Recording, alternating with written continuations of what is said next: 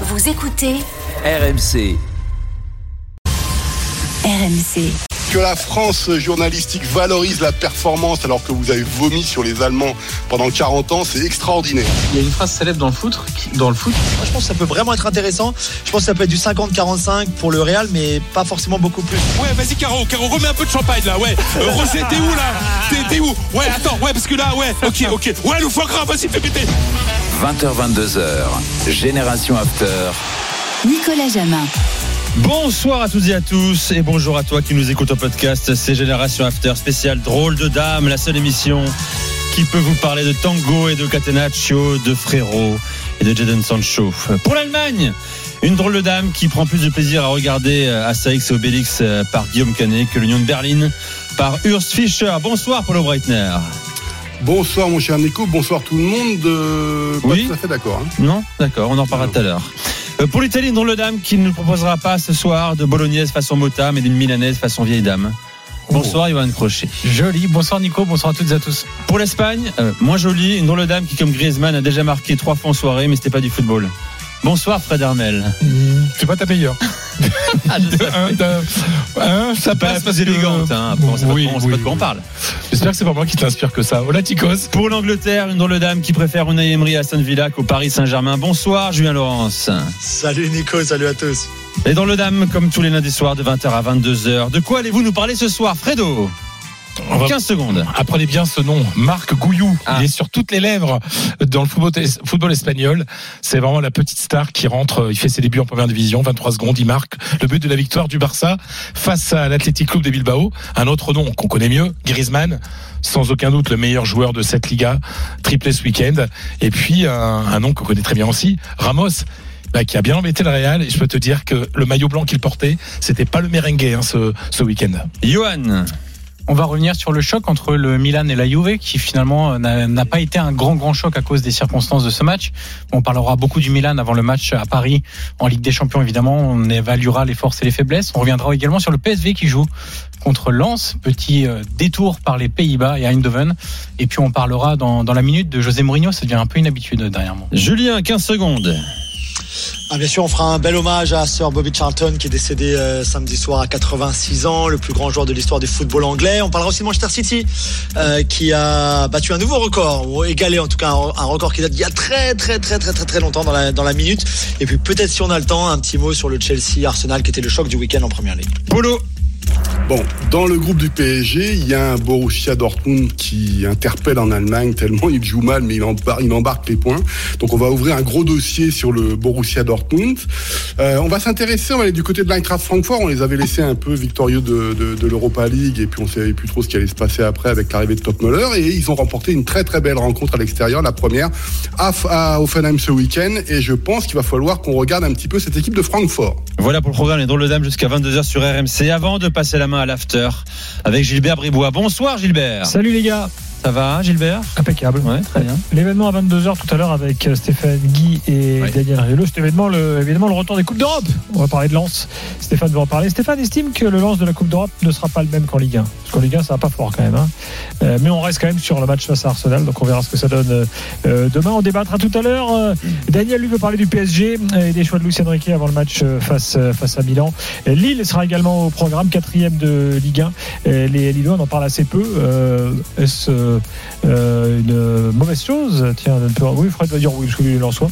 Euh, mais on va quand même parler de Lille, malgré Fred Hermel. Et puis, Vincent Ponceau, exfiltré de l'OL euh, et refourgué à l'équipe féminine. Euh, quelles conséquences? On en parlera euh, là aussi.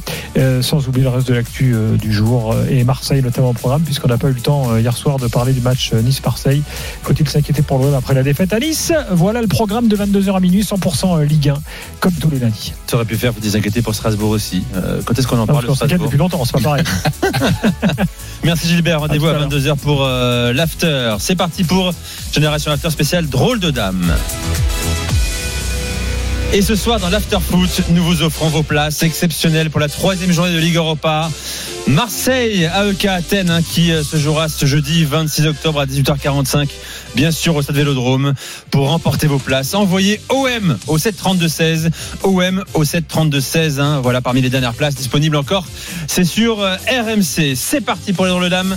Je vous rappelle également, mon cher Julien, tu auras un œil sur le match qui débute à 21h, Tottenham-Fulham. Match important d'ailleurs. Si Tottenham euh, l'emporte, Tottenham sera leader de Première Ligue. Reprendra le- la tête de la première ligue, exactement. Ce sera à partir de 21h. Et puis on aura un œil pour vous, hein, amis de la Ligue 2, euh, Lavallois et Stéphanois sur Laval Saint-Etienne à partir de 21h, euh, de 20h45.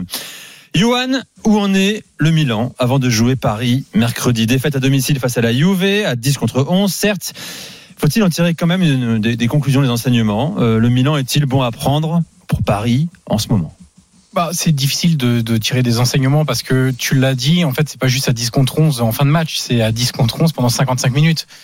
Donc c'est compliqué. La Juve a un très bel effectif, même si euh, il y avait des absents aussi euh, du côté de la Juve et comme du côté du Milan d'ailleurs.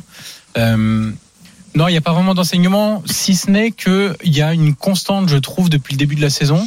En Italie, on parle beaucoup euh, d'un problème de finition devant le but euh, de cette équipe du, du Milan. Alors c'était effectivement valable contre Newcastle. On l'avait d'ailleurs débriefé ce match euh, de Ligue des Champions le, le soir dans l'after. Mais euh, je trouve qu'il s'appuie trop sur ce match-là pour essayer de trouver une tendance. Moi, la vraie tendance, c'est qu'ils ont du mal à se créer des occasions. Hmm. C'est pas qu'ils ont du mal à finir, c'est qu'ils ont du mal à en créer. Et euh, cette impression visuelle que j'ai eue notamment en première mi-temps quand ils étaient à 11 contre 11 pendant 40 minutes, où ils contrôlaient finalement le jeu, mais ça on le savait. Euh, Allegri, on- il va pas prendre le ballon et faire jouer son équipe, on le sait ça. Donc on savait que Milan aurait beaucoup de ballons, mais ils ont eu vraiment beaucoup de mal à se créer des occasions. Alors, on peut l'expliquer par le fait qu'ils ont changé tactiquement déjà parce qu'ils sont passés d'un 4-2-3-1 essentiellement la saison dernière, même s'il y a eu des petits ajustements à un 4-3-3. Donc tu as un joueur de offensif de moins, notamment dans l'axe du terrain où il y avait Brahim Diaz qui se baladait beaucoup entre les lignes près de la surface adverse. Maintenant, tu n'as plus que trois joueurs offensifs et trois milieux de terrain où il n'y a pas vraiment de de milieu box to box, euh, hormis Loftus Cheek, mais là il était absent encore, donc euh, c'était un peu compliqué d'amener du danger. Et puis je j'ai été regarder un petit peu les stats avancées, vous savez que ça me plaît beaucoup, Euh, et effectivement pour voir si l'impression visuelle était finalement confirmée par par les chiffres. Et donc, euh, si on prend le classement des expected goals, ils sont seulement cinquième en, en, en Serie A. Donc ça, on vous dit bon à la limite cinquième, Mhm. c'est déjà pas mal, etc. Si on enlève les pénalties, ils passent septième. Donc ils ont vraiment du mal à se créer des occasions dans, le jeu. Ils sont seulement douzième au nombre de tirs tentés en Serie A. Donc même de l'extérieur de la surface, quand c'est un peu compliqué, ils n'ont pas ce joueur capable de frapper de loin. Ils l'ont, mais ils le tentent pas assez encore. Et peut-être que ça va être travaillé par Pioli, parce que finalement, Pioli, il a beaucoup de travail là-dessus à faire. Et j'espère qu'il va le faire. C'est un entraîneur de qualité, donc il va sans doute faire progresser ses joueurs. Euh, Huitième au nombre de ballons touchés dans la surface adverse. Donc là encore, c'est pas un- c'est pas des, marqueurs d'une équipe qui est ultra dominatrice et qui se crée beaucoup d'occasions et qui amène du danger dans la dans la surface adverse. Et puis euh, pour euh, contrer justement cet argument de finition, euh, parce que c'est l'argument essentiel qui est qui est mis en avant en Italie. Bah, vous savez, il y a une stat, c'est vous prenez le nombre de buts, vous prenez le nombre de tirs, puis vous faites un rapport entre les deux, un but tous les X tirs. Et ben finalement, le Milan est dans la ligne des meilleures équipes en Italie. Ils sont à un tout petit cheveu du deuxième de ce classement-là, d'un but tous les X tirs. Donc finalement, c'est pas qu'ils ratent beaucoup d'occasions parce que cette stat-là vient C'est démontrer qu'il ne s'en crée pas. c'est qu'il ne s'en crée pas. Et ça, c'est un peu problématique parce que tu as des joueurs offensifs quand même de qualité. Euh, tu as des joueurs au milieu de terrain qui sont globalement de qualité. Et attention parce que euh, face au Paris Saint-Germain, si tu veux avoir un espoir de faire un résultat, il va falloir clairement exploiter ce que Paris va te laisser.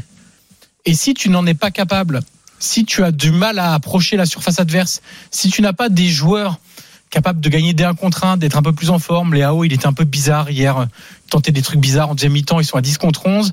En fin de match, il sort Olivier Giroud et lui, il fait plus que des centres, alors qu'il n'y a plus d'attaquants de surface, il n'y a plus de joueurs de la tête, etc. Beaucoup de, de choix un petit peu bizarres de, de Léao hier. Donc il va vraiment falloir, ça c'est la vraie constante de cette équipe, c'est difficulté à se créer des occasions. J'en cite deux ou trois autres sur Mhm. les faiblesses, les forces. Vas-y, vas-y, On pourra vas-y. les citer si vous voulez, mais sur la faiblesse, je trouve que le milieu de terrain a beaucoup changé. Ils ont fait un choix de prendre des jeunes joueurs, et moi c'est un choix que j'appelle, hein, j'aime bien quand on fait confiance à des jeunes joueurs. Par contre, je trouve qu'il y a un manque de, de maturité dans la lecture des situations, savoir quand ralentir, quand accélérer, quand être bon et bien placé en transition, quand l'être sur le jeu de position. Je trouve qu'on voit encore des, des mécanismes qui sont pas encore assez travaillés. Encore une fois, quand vous prenez un milieu de terrain avec Reinders, Moussa, euh, c'est pas des joueurs qui étaient là la saison dernière, donc c'est pas anormal, si vous voulez, que ça arrive. Il y a que neuf journées. Bon, neuf journées, c'est quand même quasiment un quart du championnat. Donc, euh, à un moment donné, il va falloir aussi que ça progresse plus vite. Milan est deuxième hein, de série, je le rappelle. Et dernier point, moi, qui m'a marqué, et encore plus hier, la qualité des coups de pied arrêtés. Alors hier, c'est Florenzi qui les a tous tirés. Il y en a pas un qui a dépassé le premier poteau. C'était une catastrophe. En ça, fait. c'est toujours. euh, C'est une vraie catastrophe. Et dans des matchs où ça peut être, c'est un peu une tarte à la crème, mais c'est vrai en même temps. Il y a des voulu, matchs- non Je sais pas. Trouver a- un mec au premier poteau. il y a des il y a- il y a des matchs pardon qui vraiment peuvent se débloquer sur une sur un truc comme ça. Alors soit se débloquer, soit rattraper une erreur que tu viens de commettre, permettre d'égaliser en fin de match. Enfin, il y a plein de situations qui sont liées à des coups de pied arrêtés. On rappelle que à peu près 30% des buts dans le football, hein, les coups de pied arrêtés, incluant les pénalties, en incluant les pénalties. Euh, mais c'est quand même très important. Et là, j'étais sidéré devant ma télé. Je disais mais c'est pas possible quoi. Ils vont. T'es à 10 contre 11 en plus. T'as des situations de coups de pied. T'es pas foutu d'en mettre une correctement dans la Ah, mais surface. ça lève ta balle, garçon. hein. Mais ça, on voit ça tous les week-ends, hein, dans tous les championnats. Alors, c'est une énigme. hein. Moi, j'ai pas joué au plus haut niveau, évidemment, ni au niveau moyen d'ailleurs. Mm. Je comprends pas comment à ce niveau-là, des mecs n'arrivent pas à lever sur un corner la balle. Moi, ça me paraît- j'en ai encore vu plein ce week-end en Liga. C'est et puis en plus il y a, il y a un mal en Liga, c'est l'espèce de combinaison là. Où Ah. tu vois, des espèces de combinaisons, mais Ah, quand c'est super bien réussi, mais souvent ça se transforme en contre euh, pour pour l'équipe qui subit le corner. sûr. Donc en Espagne ils adorent, ils appellent ça la inter, il y a la stratégie. Mais c'est vrai que Mais t'as aussi beaucoup de corners tirés directement qui terminent en contre pour l'adversaire. C'est difficile en fait. C'est pour ça ouais, que c'est ça. il y a, il y a un thème tactique qu'on adore en Italie, c'est le marquage préventif. Mhm. C'est-à-dire qu'une fois qu'on a le ballon, Imaginez- on se positionne aussi au cas où on la perd. Bah, ça c'est intelligent. Et c'est valable sur du jeu de position, jeu ouvert comme ça, etc. Mais c'est aussi extrêmement valable sur les coups de pied arrêtés. Est-ce que tu as le 11 du Milan Il n'y y aura pas de surprise. Hein? Il y a une vraie incertitude sur alors euh, Théo Hernandez et Maignan par rapport au 11 d'hier soir. Euh, Théo Hernandez et Mike Maignan sont de retour. Ouais. Donc déjà ils prennent des places. Euh, il y a une vraie incertitude, incertitude pardon, autour de Loftus-Cheek. Euh, qui est pas à 100%. Il s'est entraîné encore à part aujourd'hui. Ça serait vraiment bien qu'il soit là demain. S'il est là, il sera pas non plus dans une forme olympique. Euh, donc euh, sur sur la ligne d'attaque, on aura ce qu'on a vu hier, c'est-à-dire Léao, Pulisic, Giroud. Mhm. Il devrait pas bouger. Et Pulisic, en plus, euh, il a joué 40 minutes, hein, donc euh, il va être euh, globalement assez frais. Au milieu de terrain, Reinders sûr. Krunic est rentré en fin de match hier. Je pense qu'il avait besoin de. Il a fait une rentrée catastrophique, le pauvre. Ça faisait un moment qu'il n'avait pas joué. On imagine que pour un match de cette, de cette importance-là, il pourrait être titulaire. Et le troisième, bah, si c'est pas Loftus-Cheek, euh, il y a de fortes, chances- de fortes chances, je vais y arriver, que ça soit Moussa, le milieu de terrain américain. Donc, euh, on est, on est sur une équipe, euh, comme je le dis depuis le début de la saison, Ce que tu me dis, euh, si- qui a beaucoup changé. Si Milan prend un point au parc mercredi, c'est déjà bien ce que tu me dis? Mais le problème, c'est que de base, oui, mais t'as que deux points là. Oui, c'est ça. Donc je je sais même pas si ça serait un bon résultat de prendre seulement un point parce que le vrai problème c'est pas le match à Dortmund. Polo, on l'avait débriefé, c'était un match euh, nul des deux côtés. Euh, qui est terminé par un match nul d'ailleurs. Euh, mais par contre, c'est le match contre Newcastle où là tu as, 10 occasions de marquer et, euh, et tu marques pas et t'as rien concédé du match. Donc euh, tu vas traîner ce match-là aller contre Newcastle comme un boulet toute la, la phase de groupe, j'ai l'impression. Donc euh, ce qui est certain, c'est qu'un point, ça devient le minimum dans l'état actuel des choses. Allez, dans un instant, euh, on reparlera bien sûr de, de Milan, euh, de Paris-Milan, euh, d'ici le coup d'envoi mercredi soir euh, au Parc des Princes. Dans un instant, l'histoire d'un gamin de 17 ans qui, sur le deuxième ballon touché dans sa carrière, a donné la victoire au Barça. Fred va nous raconter ça. Histoire assez folle en Liga. Reste avec nous, c'est Génération After spécial drôle de dame sur RMC. RMC, 20h22h, Génération After. Nicolas Jamin. Avec les drôles de dames, comme tous les lundis soirs sur RMC de 20h à 22h, Fred Armel, Paulo Breitner, Julien Laurence et Johan Crochet. Tiens, euh, nous sommes en direct sur YouTube, vous le savez, depuis une semaine. Euh, Vous pouvez euh, vivre, assister à l'after en vidéo désormais, à Génération After aussi, dès 20h euh, sur le compte YouTube de l'after, after-foot. Et vous verrez, à mes côtés en studio, deux hommes magnifiques, euh, deux crânes luisants. Mmh. Euh, souvent, le, Le crâne d'œuf, ouais, tu peux le dire. non, c'est luisant, c'est beau. Vous avez des beaux. Il n'y a pas toujours des beaux crânes euh, chauds. Ouais. Les vôtres sont bien formés, je trouve. Pourtant, je suis sorti avec les forceps, donc il est un peu euh, irrégulier. Ouais. Ah oui. J'ai, Il a fallu les forceps. Ah bah oui. euh, Ils ont le crâne rond. J'ai, j'ai un rond, j'ai le crâne qui est un peu déformé, vraiment. Ah d'accord. Ouais. Ok. J'ai des marques là, euh, faut bien regarder, mais j'ai plusieurs marques. C'est les pinces, les forceps, parce que je voulais pas sortir. Il y a maintenant euh, bientôt 54 ans. Et t'étais heureux de sortir, tu penses ou pas? Oui, oui. Ouais. Ma mère un peu moins, parce qu'elle a souffert la pauvre. Il n'y a pas de péridurale et tout ça à l'époque. Polo, je te demande pas si t'es sorti bah, avec les forceps? Non, mais non, non, mais moi, attends, j'ai un, j'ai un crâne parfait, donc c'est pour ça que je suis le seul véritable show, en fait. Johan, il est parfaitement dessiné, il est harmonieux aussi. Ouais, hein. c'est vrai. Non, non, Ouais, toi, pas de peux belle. En même temps, parfait, temps, on n'aurait pas un beau crâne, ça serait pareil, on n'aurait pas le choix. quoi. Ouais, euh, ouais, t'aurais pas le choix, mais bon. Voilà, c'est ça. Hein. Je le signale, vous êtes des hommes de télé aussi. Voilà, on vous voit. Bah, C'est-à-dire que nous sommes des voix de radio et des physiques de télé aussi. Je pense aussi. Ouais, ouais. Oui, oui. Euh, mon cher, euh, mon cher Fredo, je sais, Oula, tu gardes la main. Euh, un ado de 17 ans, Oh, adolescent de 17 ans, est donc devenu une star ce week-end chez toi en Espagne. Il joue au Barça. Il s'appelle Marc Gouillou. G-U-I-U. Je sais pas comment prononcer au départ. Gouillou. C'est Gouillou. Gouillou. D'accord. Il n'est pas d'origine roumaine, hein. C'est, Non, euh, non, non, mais c'est catalan. c'est catalan, quoi. Catalan. Et Marc. Marc, en fait, en espagnol, c'est Marco. Et c'est en catalan, c'est Marc. Et Frédéric, c'est en catalan, c'est Frédéric. Et c'est Federico en espagnol. D'accord. Il y a souvent euh, une lettre en moins en catalan. Bah, Marc Gouillou, bah, franchement, Incroyable histoire. Franchement, j'étais un peu ému hier. Enfin, ça m'a fait plaisir. Il s'est passé, c'est-à-dire que on est quand même, on aime le foot aussi pour des histoires. Enfin, euh, voilà, le foot, si c'était qu'un ballon qui rentre ou qui rentre pas, euh, non, on aime les histoires humaines qu'il y a derrière, euh, derrière, derrière des, derrière des matchs. Alors déjà, ça, a été- ça fait du bien parce que le match était vraiment pourri. Barça, euh, Athletic Club de Bilbao. Victoire du Barça 1-0, je pense. 1-0, oui, bah ça vient, parce que heureusement qu'il y avait le petit Gouillou. C'était vraiment mauvais. Après, c'est vrai que le Barça, privé de Lewandowski, de De Jong, de, euh, de, de, euh, de, de, de Koundé, enfin voilà, c'est de, de Pedri. enfin, c'est vrai que c'est Lewandowski. Lewandowski, voilà, c'est quand même c'est plus compliqué quand quand il n'y a pas ces joueurs-là, parce qu'il y a beaucoup de blessures, mais mais le match était pas terrible, surtout que même dans l'envie, le Barça était pas était pas génial. L'Athletic Club de Bilbao s'est créé pas mal d'occasions. Enfin, s'est créé deux trois occasions. Encore une fois, Ter Stegen a fait les deux arrêts incroyables euh, qu'il fait régulièrement. Et puis euh, Fermin Lopez que vous connaissez pas bien non plus, qui a, qui, qui a 20 ans, est remplacé à la 79e par Marc Gouillou. Alors moi, je, je me souvenais pas de lui avec le Barça, je me souvenais de lui avec les moins de 17 ans de la sélection espagnole. Mais on peut pas dire que ce soit une star.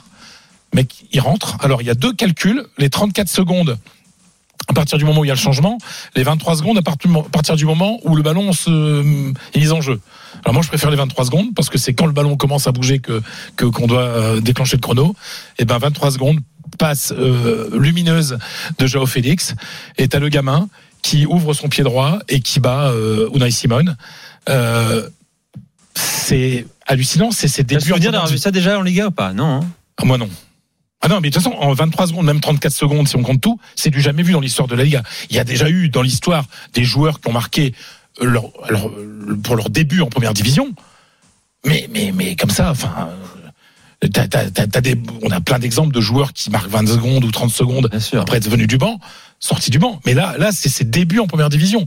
Et c'est un truc de fou. Et le gamin, il est dans un état, enfin, second d'ailleurs, euh, quelques minutes après, il est tellement bourré d'adrénaline euh, qui, qui fait une faute idiote, il se prend un jaune et il euh, parce qu'il fait une faute sur Unai Simon, tellement il a envie quoi.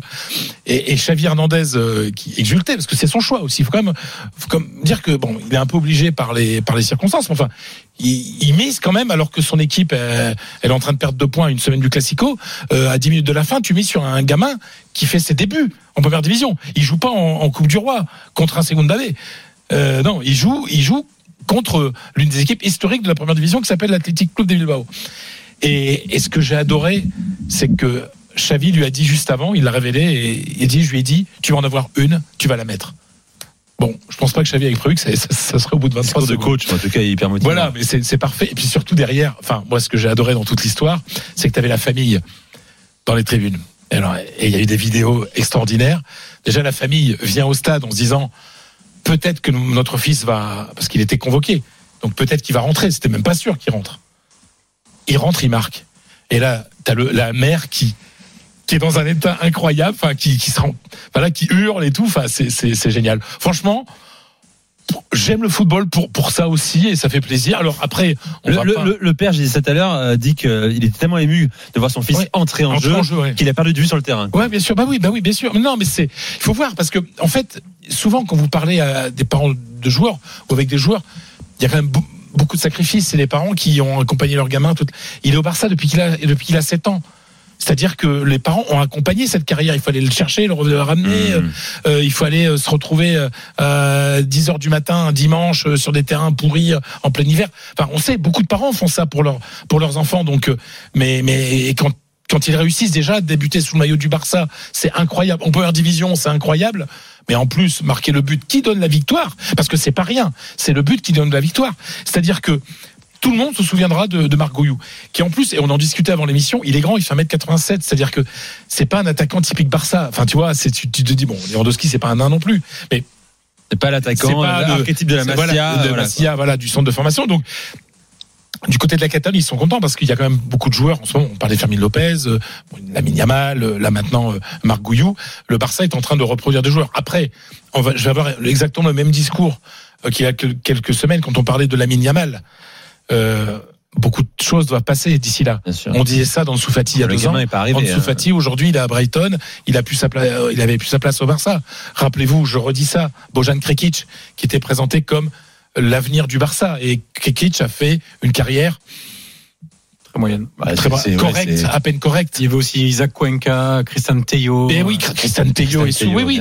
Mais, mais en tout cas, euh, ce qu'il a vécu, lui, là, et ce qu'a vécu la Liga, bah, son nom, et on va s'en souvenir Voilà. tout le temps, comme, Bon. comme Il le aura déjà réussi ça. Bah, La voilà. suite, on la connaît pas. Et voilà, et peut-être qu'après, il fera une carrière en jouant à Retafe, mais en tout cas, il, est, il a été très utile. Et, et sincèrement, il, il y a beaucoup de choses qui me déplaisent dans cette Liga, et j'en parlerai dans ma minute. Mais ça, ça a été le, le sourire et la bonne nouvelle, et surtout pour nous rappeler quand même que le football, et je termine Mm. là-dessus, que le football, ça reste quand même des gamins qui un jour ont envie de devenir professionnels.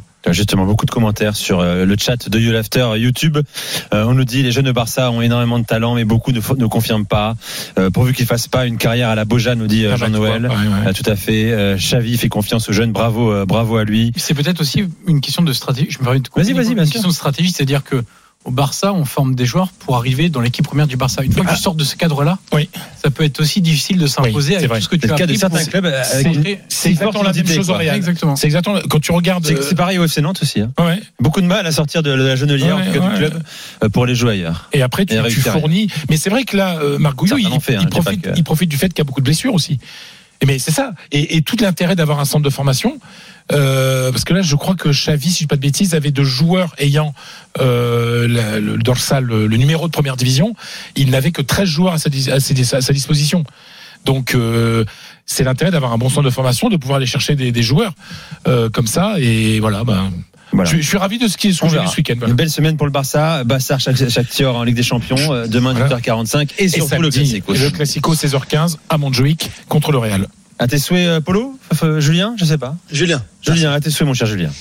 Euh, on arrête dans un instant. Juste un mot Pourquoi quand on m'accuse tout de suite Bah, je sais pas, ça peut arriver. Euh, C'est marrant, je m'attendais à toi. Ouais.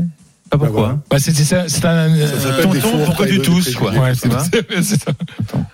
Euh, mon cher Fredo, non, un mot quand même sur, sur le Real Barça. Alors, tu l'as dit, hein, Lewandowski, Rafinha, Pedri, Frankie de Jong étaient en tribune Ouais, ouais, euh, ouais. hier. Euh, la grande question, on aura sûrement la réponse dans la semaine. hein. Qui sera là, qui sera pas là Alors, Lewandowski, a une petite chance qu'il soit là, mais. Mais pardon, Pedri, ça fait des semaines qu'il est blessé, ils vont pas prendre de risques. Voilà. Koundé, attention, Koundé n'est pas là non plus. Et. Koundé sera pas là ce week-end.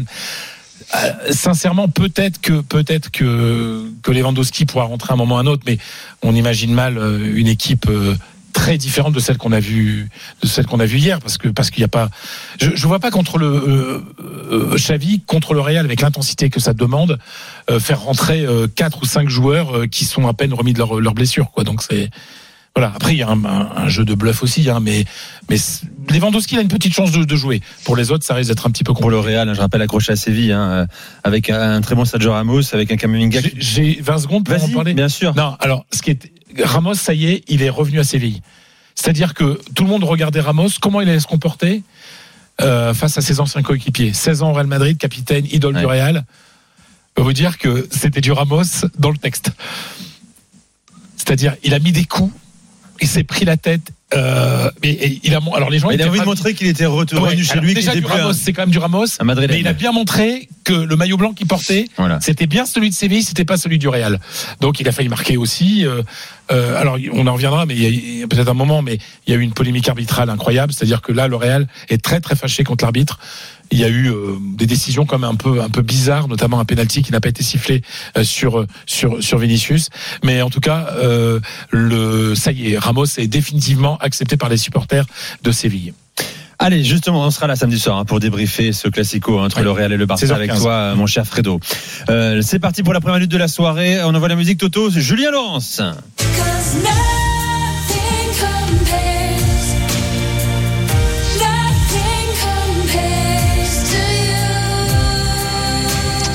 Et vous avez sûrement reconnu, surtout pour les plus anciens quand même, hein, Sinead O'Connor, bien sûr, euh, avec Pas cette moi. magnifique chanson.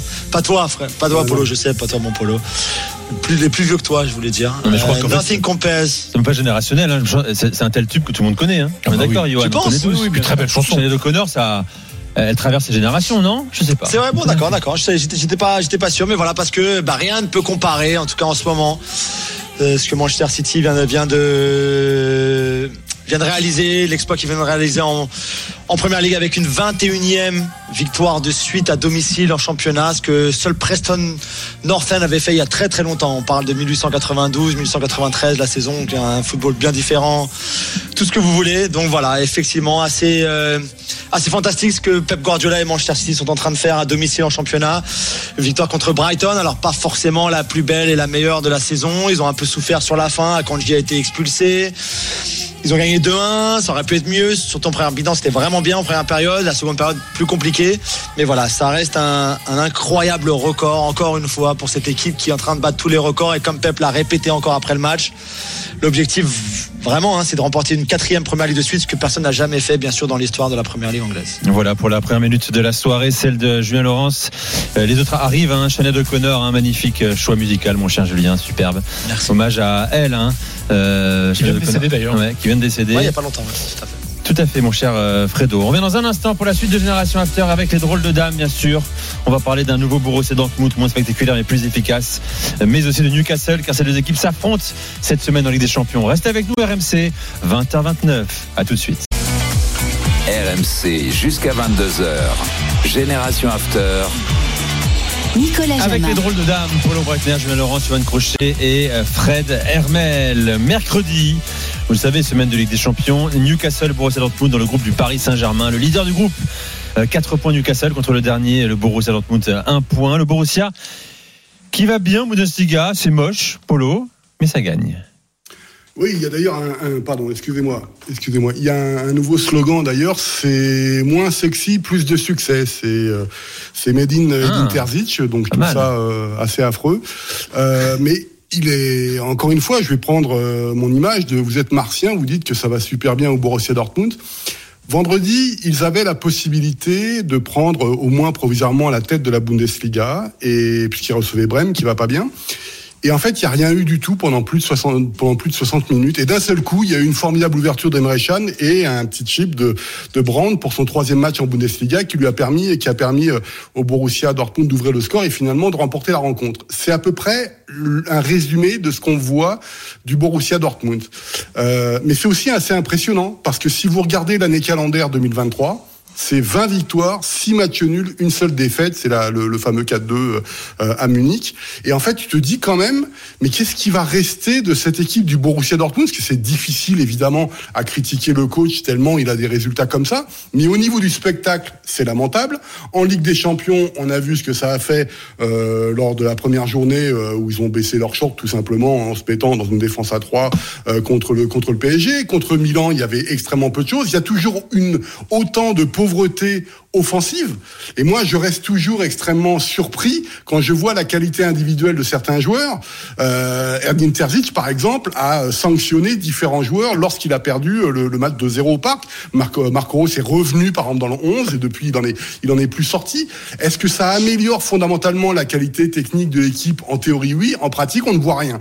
Et donc, tout ça fait que je m'étonne un petit peu toujours de ces équipes qui arrivent à ne pas produire de jeu, je trouve, en tout cas par rapport aux standards de la Bundesliga, mais qui ont des résultats. Parce que le jour où il n'y a plus les résultats, ça. eh ben, il ne reste rien. La question, c'est combien de temps ça dure, en fait, ce genre de, Voilà. de schéma-là. Être, être efficace à défaut de produire un jeu euh, euh, offensif, esthétique. Euh, bah, L'histoire regorge d'exemples qui, avec un bon début de saison minimaliste, avec des, des victoires assez courtes, finissent, comme tu dis, Polo, par finalement s'écrouler, quoi. Voilà. Et moi, ce qui m'intéresse aussi, c'est comment on voit les supporters. Les supporters avaient très très mal réagi à la défaite à Paris parce qu'il n'y avait pas de jeu. Il y avait aussi le match nul à domicile contre Adenham où ça avait sifflé euh, euh, au, Signal Iduna Park, excusez-moi. Et, et si tu veux, t'as l'impression, hop, circuler, il n'y a rien à voir. Vous voyez, on vient d'enchaîner cinq nouvelles victoires en Bundesliga. On est toujours un candidat au titre. Et même la blague qui circule un côté un, un- petit peu en, Allemagne, c'est euh, finalement euh, Dortmund joue tellement mal par rapport aux standards de la Bundesliga qu'ils vont être champions. C'est ça un petit peu qui qu'on a.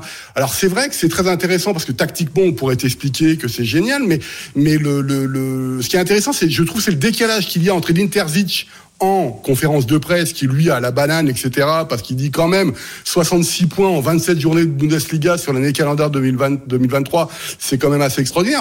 Il a raison, c'est 2,44 points. Euh, c'est des, c'est des, c'est des statistiques de grands champions, de, de grands, de, de- dans les grandes années.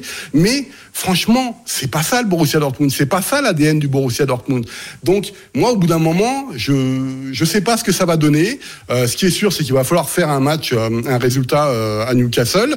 Euh, là, je suis en train de regarder le match contre Newcastle Crystal Palace. J'espère que c'est pas le vrai niveau de la Bundesliga, de la, de la première ligue, mon cher, euh, mon cher, mon cher Julien, parce que le match il est pas terrible. hein. Ouais. Non, non, mais c'est vrai. Enfin, Crystal Palace, c'est quand même assez euh, dramatique, quoi. Mais le, le, le- j'espère que c'est pas ça et qu'on verra un beau match euh, Newcastle-Dortmund. Mais je sais pas ce que ça va donner, franchement, parce que aujourd'hui, en Ligue des Champions, ça ne fonctionne pas. C'est vrai, Julien. Newcastle en a mis 4 à Crystal Palace, 4-0. Murphy, Gordon, Longstaff, Wilson. Euh, les buteurs, d'ailleurs, huitième match sans défaite hein, pour Newcastle. Hein. Euh, ça Ouais, progresse, c'est beaucoup mieux Ouais. par rapport à ce début de saison raté. Ouais, alors ils avaient joué Liverpool, City et Ouais, Brighton, c'est les trois défaites de la saison. Après, c'était euh, c'était beaucoup mieux fa- dans le standing des adversaires. Euh, c'est vrai qu'il marque beaucoup. C'est vrai que c'est ça c'est redevenu solide défensivement, même si Botman est encore euh, était encore absent ce week-end. Je suis d'accord avec Polo dans le sens où en face Crystal Palace, même s'ils ont eu quelques occasions en première période, c'était pas non plus euh, c'est pas des foudres de guerre, mais c'est vrai que cette équipe de Newcastle, elle va bien et surtout, elle a une telle confiance après la victoire contre le PSG et dans ce groupe-là, avec la, la baraka qu'ils ont eu contre le Milan, euh, que Johan avait raconté tout à l'heure euh, à San Siro en plus. Que pour un autre match à domicile comme ça où il, il- il pourrait prendre euh, donc sept, po- il pourrait avoir 7 points après trois après trois journées de, de Ligue des Champions ce serait ce serait vraiment assez incroyable pour eux donc euh, donc oui eux ils vont ils vont partir en allant presser très haut en mettant beaucoup de rythme dans une ambiance un peu de folie en espérant que ça que ça suffise pour euh, pour gagner Newcastle a vaincu depuis le 2 septembre dernier quand même. hein. Huit matchs, je le disais, sans, sans défaite consécutive euh, pour les, les Magpies. Demain soir, à Bollard, Ligue des Champions bien sûr, hein, puisque c'est un- une enceinte de Ligue des Champions. Fred a allumé son micro euh, pour revenir dans le game. Ah bah, Mon cher Johan, euh, lance PSV Eindhoven. Euh, on avait parlé, on avait fait l'avant euh, lance Arsenal. Fantastique, euh, surtout après. Euh, mon cher Johan, où en est le PSV C'est un sans faute, encore un gros morceau qui arrive à Bollard demain soir. Ouais, alors c'est un sans faute, mais j'aime bien faut- nommer déjà. Non, mais il faut relativiser parce que euh, quand on parle d'un début de saison, ce qui est vachement intéressant, c'est de voir le calendrier. Oui, les adversaires. Parce qu'au bout d'une demi-saison, on a déjà fait tout le monde et là, on a une idée un peu précise. Là, je vais vous donner la liste des adversaires du, du PSV. Vous allez rigoler deux minutes. Parce qu'il y a moitié des clubs de Kevin Diaz peut-être, hein, c'est ça Donc il y a, il y a Oh, Utrecht, le Vitesse Arnhem, Valwijk, NEC, le club de Nimeg, Almere, Go Ahead Eagles, Volendam, Sparta Rotterdam, Fortuna Sittard. Oui, il y a Donc, il y a-. Donc il n'y a aucun club du haut de classement euh, qui a affronté le PSV. Donc 9 victoires en 9 matchs. Mais toi, tu vas plus, toi, tu vas plus loin qu'un calendrier. Tu arrives à juger une équipe, Oui, bon, même si l'adversité Bah, est faible. ouais. Alors le problème, c'est que dès que l'adversité est un peu augmentée, c'est pas non plus le même. PSV. On l'a vu contre Arsenal où ils ont pris l'eau. On l'a vu contre Séville où ils font un très mauvais début de match. Ouais. D'ailleurs, une des clés, hein, euh, si j'étais lance, euh, l'exploitation des centres et des coups de pied arrêtés, euh, je me poserais vraiment la question et je travaillerais vraiment là-dessus parce que l'écoute. le nombre de buts qu'ils ont pris sur, euh, sur, sur des centres, des renversements de jeu, des centres au deuxième poteau ou des, des coups francs ou des corners, c'est aberrant, je trouve, cette saison. Euh, contre Séville notamment, contre Mhm. Arsenal, il y a deux centres, je crois. Euh, en championnat, il y a eu euh, cette situation-là aussi. c'est bon pour Franco Smith. Donc après, le, le, le seul match compétitif qu'ils ont eu aux Pays-Bas, c'était un bon match, c'était contre Feyenoord, c'était le Johan Cruyff, le Johan Cruyff Schral, le, la Supercoupe néerlandaise. Mhm. Euh, où là ils avaient gagné, ils avaient été bons en plus contre une équipe vraiment de valeur pour le coup. Feyenoord c'est vraiment euh, c'était les deux équipes qui vont se, c'était début août. Ouais. Donc c'est les deux équipes encore, qui vont vraiment se battre pour le titre. Euh, Il y a un vrai problème, c'est l'absence de Noah, de Noah Lang, euh, qui est la recrue phare du mercato euh, cet été. Parce qu'en fait, Cody Rakpo, quand il part en janvier dernier, il n'est pas remplacé. Mhm. Euh, et donc, euh, bah, Noah Lang, c'est censé être le joueur majeur qui va t'amener beaucoup de danger offensivement. Il est absent pourquoi? Il, là, il est blessé, donc il jouera Et pas. il sera pas là pour parce que euh, dans c'est dans 15 jours dans 3 Non, non, semaines. il- le retour, il devrait être là par contre. Il devrait être Mais là, ouais. le, là, parce que le, après le match de demain, c'est Eindhoven lance Ouais, le match le match aller, il sera pas là. Après, il y a plein de bons joueurs. Il y a plein de bons joueurs et de joueurs un peu élégants. C'est une belle équipe. C'est un peu à l'image de Peter Bosch, je trouve. C'est vraiment des joueurs qui, quand ils ont le ballon, il se passe quelque chose. Les Joe Ferman au milieu de terrain, qui est un vrai créateur, qui a une qualité de passe verticale assez dingue. Les Johan Bakayoko sur l'aile Alors, droite. sur le chat, Johan, je te coupe. euh, On nous parle, on est des spécialistes hein, sur le chat de euh, la page euh, YouTube de, de l'After. Thésée. Jordan Thésée. Ouais, l'arrière droit. Non? Bah, offensivement, bon très- joueur. Ouais, offensivement très intéressant, vraie qualité de centre. Par contre, quand je parlais des centres tout à l'heure et du fait de gérer les transitions, Jordan Thèse, il est Thésée, il est, il est, il est, il est moyen quoi, moyen plus quoi. T'as Lozano qui est revenu, l'ancien napolitain. Irving Lozano, ouais, qui est pas encore totalement intégré. Je l'ai vu encore ce week-end contre le Fortuna Sittard justement. Euh, on sent qu'il essaye de faire plein de trucs, mais on sent que il a, un- pour le moment, il a une culture trop verticale pour ce que demande Peter Bosch. Donc ça va demander à ce qu'il assimile beaucoup plus de choses sur le jeu de position. On sait que c'est aussi pour ça que ça a coincé à Naples. Parce que Spalletti avait un type de football qui correspondait pas vraiment aux qualités de Lozano, qui s'exprime beaucoup plus en transition. Euh, moi, Lozano, pour moi, c'est plus un joueur que tu fais rentrer en deuxième mi-temps, euh, où tu commences à profiter des espaces, etc. Donc euh, il y a des bons joueurs, mais je trouve que sur sur la densité physique au milieu de terrain, ils ont perdu avec la- le départ de Sangaré, l'ancien Toulousain.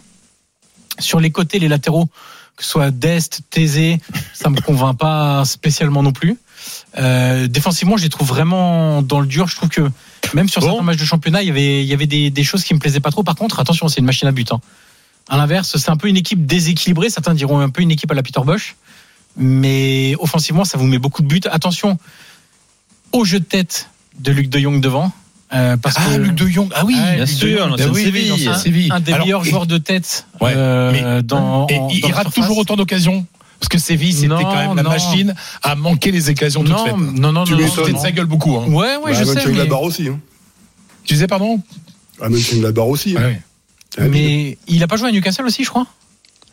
Si, Non. si, malheureusement pour. ouais. Ouais, c'est ça. ouais. Non, non, mais Tu son, nous écoutes, Luc son, son- son niveau est sans doute euh, plus le niveau de l'Eredivisie que euh, Ouais. un niveau de, top club européen. Mais lui, par contre, dans le jeu aérien, attention aux galettes qui vont être distribuées sur son jeu de tête. Et en plus, il est capable de marquer euh, vraiment dans des situations de Et déséquilibre toutes les de la tête. Exactement. Il est, il est vraiment très fort. C'est sa force. Voilà, donc euh, lance Et- et pesé. Il faut Oui, quand même rappeler que si je me rappelle bien, Fred à Séville, à chaque fois qu'il rentrait, il plantait. Quoi. Oui. Il y a eu un moment. Oui, Euh, mais dès qu'il était titulaire, il loupait des trucs. euh, Exactement. alors, il y a une petite période comme ça où il a marqué des buts importants, euh, notamment en Europe, mais c'était, euh, mais, mais il était désespérant. C'est-à-dire que, enfin, tu, il manquait des occasions, il est titulaire des, de, de, de- de- enfin, des trucs indignes d'un joueur Ouais, de première division, quoi. Donc, euh, C'est le capitaine de cette équipe. C'est euh, ouais, c'est. c'est vraiment. Bon, je voudrais Ouais. pas dire ça parce qu'il va marquer contre mon équipe après. Il en a mis Ouais. quelques-uns avec le Barça aussi, quand même. hein. Oui, c'est, putain, c'est vrai que. Et oui, il est passé par le Ouais, il est Barça. passé par- ça, c'est, Il c'est a un CV. Des mecs comme ça, Non, ils, il a un beau ils ont CV. pas un talent énorme, ils ont un. CV. Ouais, quoi. ouais, ouais, ouais, Non, c'est vrai que l'histoire du foot, C'est aussi un profil que recherchaient certaines équipes à certains moments. Que Voilà. Bordeaux euh, recherchait à l'époque. Hein, avait contacté. Finalement, Ouais. il est parti en Espagne. Le- Euh, les gars, euh, la minute de Fred, c'est parti. On envoie la musique, Toto. Que me alimenta, que a veces tiene Silvio Rodriguez, l'un des plus grands chanteurs cubains, homme politique cubain aussi. Il a été député euh, à l'Assemblée de, Cuba. Grande démocratie, hein, c'est de l'humour. Euh, mais c'est surtout un très grand chanteur. Euh, J'ai choisi cette chanson parce qu'il s'appelle La Vergüenza, la honte. C'est ce qu'on a ressenti, c'est ce que les amoureux du football ont ressenti ce, ce week-end avec tout ce qui s'est passé.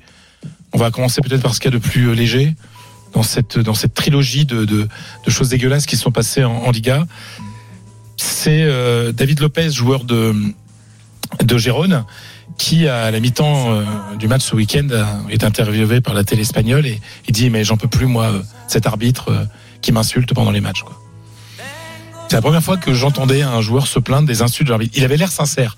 Alors le comité des arbitres dit que c'est faux, qu'il n'y a rien du tout. Mais voilà, on commençait, ça commençait mal. Ensuite, on a vu une image absolument euh, lamentable à Séville lors du match Séville- Séville-Real Madrid. Vous savez que Vinicius euh, Junior est victime de, de cris racistes dans tous les stades, non pas tous les stades, dans plusieurs stades d'Espagne. Mais là, on a, on a grimpé à un niveau dans la, dans, dans l'ign- l'ignominie. C'est que c'est un gamin de 10 ans qui faisait le singe dans, dans la tribune. Alors que Vinicius était près de, du, près de la touche, quoi. Euh, Il y avait un adulte puis il y avait un gamin qui faisait ça aussi. Euh, là, tu te dis, qu'est-ce que, qu'est-ce, qu'est-ce qu'il y a dans la tête d'un gamin de 10 ans? Alors, s'il fait ça, c'est parce qu'il y a des gens qui le font. hein. Euh, et on est dans le mimétisme. hein. Donc ça, c'est une, mauvaise image aussi de la Liga. Et on va terminer par la troisième mauvaise image de la Liga ce, week-end.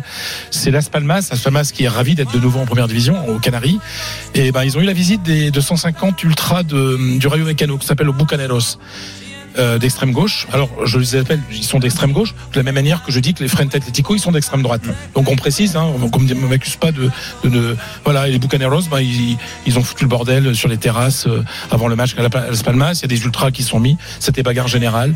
Donc voilà, le football espagnol a eu un grand sourire euh, ce dimanche soir avec le but de Marc Gouillou. Mais juste avant, il y a eu trois euh, euh, dégueulasseries euh, dans ce championnat que j'aime tant et qui parfois, parfois nous déçoit énormément. Voilà pour la minute de Fredo. Dans un instant, hommage à Sir Bobby Charlton, plus grand joueur de l'histoire du football anglais. Ce sera à partir de 21h. Je vous rappelle ce rendez-vous aussi, 21h45, hein, le 32-16. Les drôles dames face aux auditeurs. Vos questions à Fred, Polo, euh, Julien et Johan. N'hésitez pas. Et on va suivre également le match euh, de Tottenham tout à l'heure qui peut prendre la tête de Première Ligue. Reste avec nous, Génération After, avec les drôles dames sur RMC. À tout de suite. RMC jusqu'à 22h. Génération After. Nicolas Jamin. Avec les drôles de dames, Fred Hermel, Julien Laurence, Johan Crochet et Polo Breitner. On est ensemble jusqu'à 22h avant de passer à la main à l'after. Vous nous appelez 21h45. N'hésitez pas à appeler, faire le 32-16, poser vos questions aux quatre drôles de dames. 21h, on rendra hommage à Sir Bobby Charlton avec euh, les histoires, l'hommage rendu en Angleterre que va nous conter euh, Julien Laurence. Et puis tiens, je vous demanderai les gars, euh, qui est considéré euh, chez vous comme étant le meilleur joueur de votre pays? Voilà, Italie, euh, Allemagne, euh, Espagne également. Je ne sais pas s'il y aura débat. On pourra, on pourra en parler à partir de 21h. L'angle, l'Allemagne, mon cher Polo. euh, dans un instant, on parle de l'Eintracht Francfort. D'abord, ça vient de commencer à Laval, entre Laval et la Saint-Etienne. Bonsoir, Christophe Lécuyer. Salut Nico, bonsoir à toutes et à tous. Ça, vient de partir effectivement, Nico ici au stade Francis Le Basser euh, depuis un petit peu plus de 3 minutes. 0-0, évidemment, joli match ce soir entre des Lavallois, solide leader, hein, qui eh bien d'ailleurs sont assurés de rester leader, quel que soit le résultat de ce soir. Ils comptent euh, deux points d'avance sur euh, sur Angers, six victoires consécutives quand même euh, pour les, les Lavallois qui misent évidemment sur la rencontre de ce soir pour creuser l'écart. Attention à cette première occasion dans cette partie. C'était les Stéphanois là qui étaient à l'attaque des Stéphanois qui eux sont invaincus depuis le 12 août dernier et qui peuvent espérer revenir à la quatrième place ce, ce soir à égalité avec Grenoble en de succès. 5 minutes de jeu ici dans un stade Le Basser à guichet fermé ce soir pour la cinquième fois depuis le début de la saison. Évidemment, l'effervescence autour de l'équipe est réelle avec cette place de leader. 0-0 ici après 5 minutes. Mon cher Polo, est-ce que l'Eintracht Francfort n'est pas en train de doucement se relever du départ de Randall Colomwani Euh, bah, s'il n'y avait que le départ de Colomwani, ça irait encore, parce qu'il y a quand même Ndika, Lindström, euh, j'en oublie évidemment, le, le au milieu de terrain, et donc il a fallu reconstruire complètement. Ils ont récupéré, récupéré certains joueurs comme Corps, comme Corps de Première Ligue ou comme euh, Shkiri en provenance de, de Cologne. Mais si tu veux, ce qui m'intéressait de, de parler de Francfort, c'est qu'il y avait un nouveau coach sur le sur le banc qui s'appelle Dino Topmöller, donc évidemment c'est le fils du père. Euh, mais au-delà de ça, c'est ce Dino Topmöller, c'était surtout le coach adjoint euh, à Leipzig et au Bayern d'un certain Julian Nagelsmann. Et donc, pour la première fois, il prenait une équipe professionnelle euh, de Bundesliga. Et moi, ça m'intéressait vraiment de voir ce qu'il faisait. Et depuis le début de la saison, donc il y a eu beaucoup de nouveaux, hein, n'oublions pas. hein. Euh, Marmouche, par exemple, euh, Cor, je vous l'ai dit, Skiri, Pacho qui est arrivé, euh, Shaibi, évidemment, de Toulouse, euh, qui est en train tranquillement de s'installer au, au milieu de terrain. Et si tu veux, c'était vraiment intéressant de regarder au début parce que c'était très très pauvre en fait. Mais il voulait absolument safety first. C'est-à-dire, fallait pas se prendre de but, fallait comme on commence à construire une équipe par la défense, etc. Et puis petit à petit, on essaye de voir. Et plus les matchs avançaient, moins je voyais cette évolution positive dans euh, euh, la, la construction offensive de l'équipe. Mario Götze, pour simplifier, c'est un peu le, le, le vieux taulier euh, devant. Et, et, et ce week-end, enfin, et j'ai envie de dire, euh, j'ai vu un match que je voulais voir avec Francfort, c'est-à-dire quelle est la tonalité que veut vraiment donner euh, Dino Topmüller à cette équipe, c'est-à-dire ok, on a travaillé pendant les deux premiers mois de l'année sur la défense parce qu'il y a des nouveaux, etc. Il faut les intégrer, on va être tranquille. Il y a beaucoup de matchs nuls d'ailleurs, vous voyez lorsque vous regardez les rencontres. Et puis là, à Offenheim, qui est quand même un candidat à l'Europe, et on est mené très rapidement au score, et ensuite on se met à jouer au football. Et là, c'était sympa, parce que moi, Dino Topmüller, évidemment, encore une fois, quand tu as, quand as un petit CV en ayant le coach adjoint de Nagelsmann, tu dis j'aimerais bien juste que tu récupères 50% de ce que fait Nagelsmann sur un terrain. Et donc moi je l'attendais depuis le début de saison. Et je me demande si Francfort finalement va pas être entre guillemets la bonne surprise de la, saison avec une équipe extrêmement jeune, savoir d'aller chercher une place européenne. L'Eintracht Francfort, euh, actuellement, mon cher Polo, hein, qui va remonter peut-être un septième de Bundesliga, 13 Ouais. points, euh, qui est à 7 points de la quatrième place du Borussia euh, Dortmund. Voilà pour euh, l'Eintracht. Parlons également de la Lazio et d'un homme à la Lazio, une légende, euh, Ciro Immobilier, mon cher Johan. Il fait beaucoup parler en Italie actuellement. Pourquoi? Bah, en fait, il a eu une euh, déclaration un peu maladroite, notre ami Thierry Immobilier. Alors, la- la saison dernière, alors là, j'avance aussi pour Thierry Immobilier. Euh, vous savez que c'est un joueur qui a hum, et qui continue de faire beaucoup de débats en Italie. Parce qu'il ce qu'il a fait avec la Lazio, qui est quand même assez extraordinaire, avec plusieurs titres de meilleur buteur, avec plusieurs saisons à 20 buts, minimum, euh, en championnat, il n'a jamais su le faire en équipe d'Italie. Et il y a toujours eu ce discours, pourquoi il n'y arrive pas, sans qu'on ait vraiment de réponse, parce que même parfois, euh, en Coupe d'Europe ou en Ligue des Champions, je me souviens d'un match contre Dortmund, il avait été très très bon, il avait marqué. Donc ça peut pas être qu'une question de niveau, parce qu'il a marqué contre la Juve, contre l'Inter, contre le Milan, contre tout le monde en fait. Il, marque des buts. Donc ça peut pas être simplement ça. Euh, et en fait, Chiro Immobilier, euh, aujourd'hui, se retrouve dans une situation où c'est plus la machine de guerre devant, où il est capable de marquer 20-25 buts dans la saison. Là, sur le début de la saison, toute compétition confondue, donc aussi avec la Coupe d'Europe, il a marqué un but dans le jeu en 10 rencontres, plus un autre but sur penalty. Et donc, commençait à y avoir quelques critiques euh, pour Chiro Immobilier, y compris de la part de supporters de la Lazio, euh, qui expliquaient bon bah voilà, euh, c'est notre attaquant, mais notre attaquant il marque plus de buts. euh, Peut-être qu'il faudrait le remplacer. Et le remplacer par qui? Bah, Il faut savoir que la Lazio a quand même mis 15 millions d'euros. C'est quand même rare que la Lazio mette autant d'argent lors d'un mercato. Ils ont mis 15 millions d'euros sur Castellanos, l'attaquant euh, qui était à Girona, mon cher euh, Fredo, euh, qui était avant en MLS, qui, qui- un vrai bon attaquant, je, je trouve. Et là, contre Sassuolo, l'ami Castellanos a été, je trouve, vraiment bon. On sent qu'il a quelque chose de plus dans la liaison avec les autres joueurs, dans sa capacité à, à être plus qu'un attaquant qui prend la profondeur et qui est capable de marquer. On sent qu'il techniquement, il peut y avoir une espèce de, lien, de filiation avec Luis Alberto, notamment dans, dans la recherche de ce jeu. Euh, euh, j'allais dire en réalité augmentée, mais de, de ce jeu très riche plutôt euh, de la Lazio de, de Sarri. Et Immobilier a très mal vécu les premières critiques qui ont eu lieu euh, au début de saison. Il avait dit, euh, il avait fait une sortie où il avait expliqué, voilà, je m'y attendais pas, etc. Il a vu cette petite phrase. euh, euh, Aujourd'hui, j'ai pas la même pensée que cet été. J'ai pas le, même avis, la même pensée que cet été. Pourquoi il dit ça? Parce que cet été, il a été longuement courtisé par l'Arabie Saoudite, comme beaucoup de joueurs. Et il avait dit, bah non, non, je reste pour la Lazio, pour la Ligue des Champions, pour la nationale, et aussi puisqu'il n'avait pas pris sa retraite après la non qualif à, à la Coupe du Monde 2022. Je rappelle, il est arrivé en 2016 à la Lazio quand même. Exactement. Maintenant, c'est vu comme une, les fameuses bandiera en Italie, c'est-à-dire les joueurs porte-drapeau. Oui. Même si lui, il a fait plein de clubs, et donc c'est pas ce qu'on va appeler le top niveau de la bandiera, comme Maldini, par exemple, à Milan, qui a fait qu'un seul club, et lui, c'est clair net. Mais c'est devenu comme un, ouais, un vrai symbole de cette équipe de la Lazio. Et, et, et donc, euh, il avait eu cette phrase en disant, bah, euh, j'ai peut-être pas le même avis aujourd'hui. Et il a fait un peu un rétro-pédalage, là, euh, c'était ce week-end à Canale Cinque, une émission euh, sur Canale Cinque, où il a dit, bon, c'est vrai que je me suis un peu emporté, mais en même temps, les critiques m'ont beaucoup touché. Je veux pas partir de la Lazio, euh, j'ai encore beaucoup de choses à faire ici, etc. Euh, mais il y a une vraie question, c'est que contrat jusqu'en 2026, âge qui avance, 4 millions nets annuels, meilleur salaire de la Lazio avec Luis Alberto. Si aujourd'hui tu n'es plus en capacité de mettre autant de buts, est-ce qu'un Castellanos qui a un profil que je trouve vraiment très intéressant peut pas te passer devant? Voilà pour euh, Chiro euh, Immobilier. Dans un instant, dans la deuxième heure des drôles de dames, euh, au programme Sir Bobby Charlton, et également Antoine Griezmann, notamment euh, Chelsea, Arsenal avec Julien aussi. Reste avec nous, c'est Génération After, spécial drôle de dames sur RMC, toujours 0-0 entre Laval et l'AS Saint-Etienne. RMC jusqu'à 22h. Génération After. RMC, Je sais pas qui en janvier va dépenser 80 millions d'euros et payer un joueur 15 000 euros net par an. Sur euh, la récupération à la perte de ballon, la Juve sur le- ce qu'on appelle le PPDA, c'est savoir euh, combien de de- de- d'actions. Le, PPDA, c'est ça maintenant.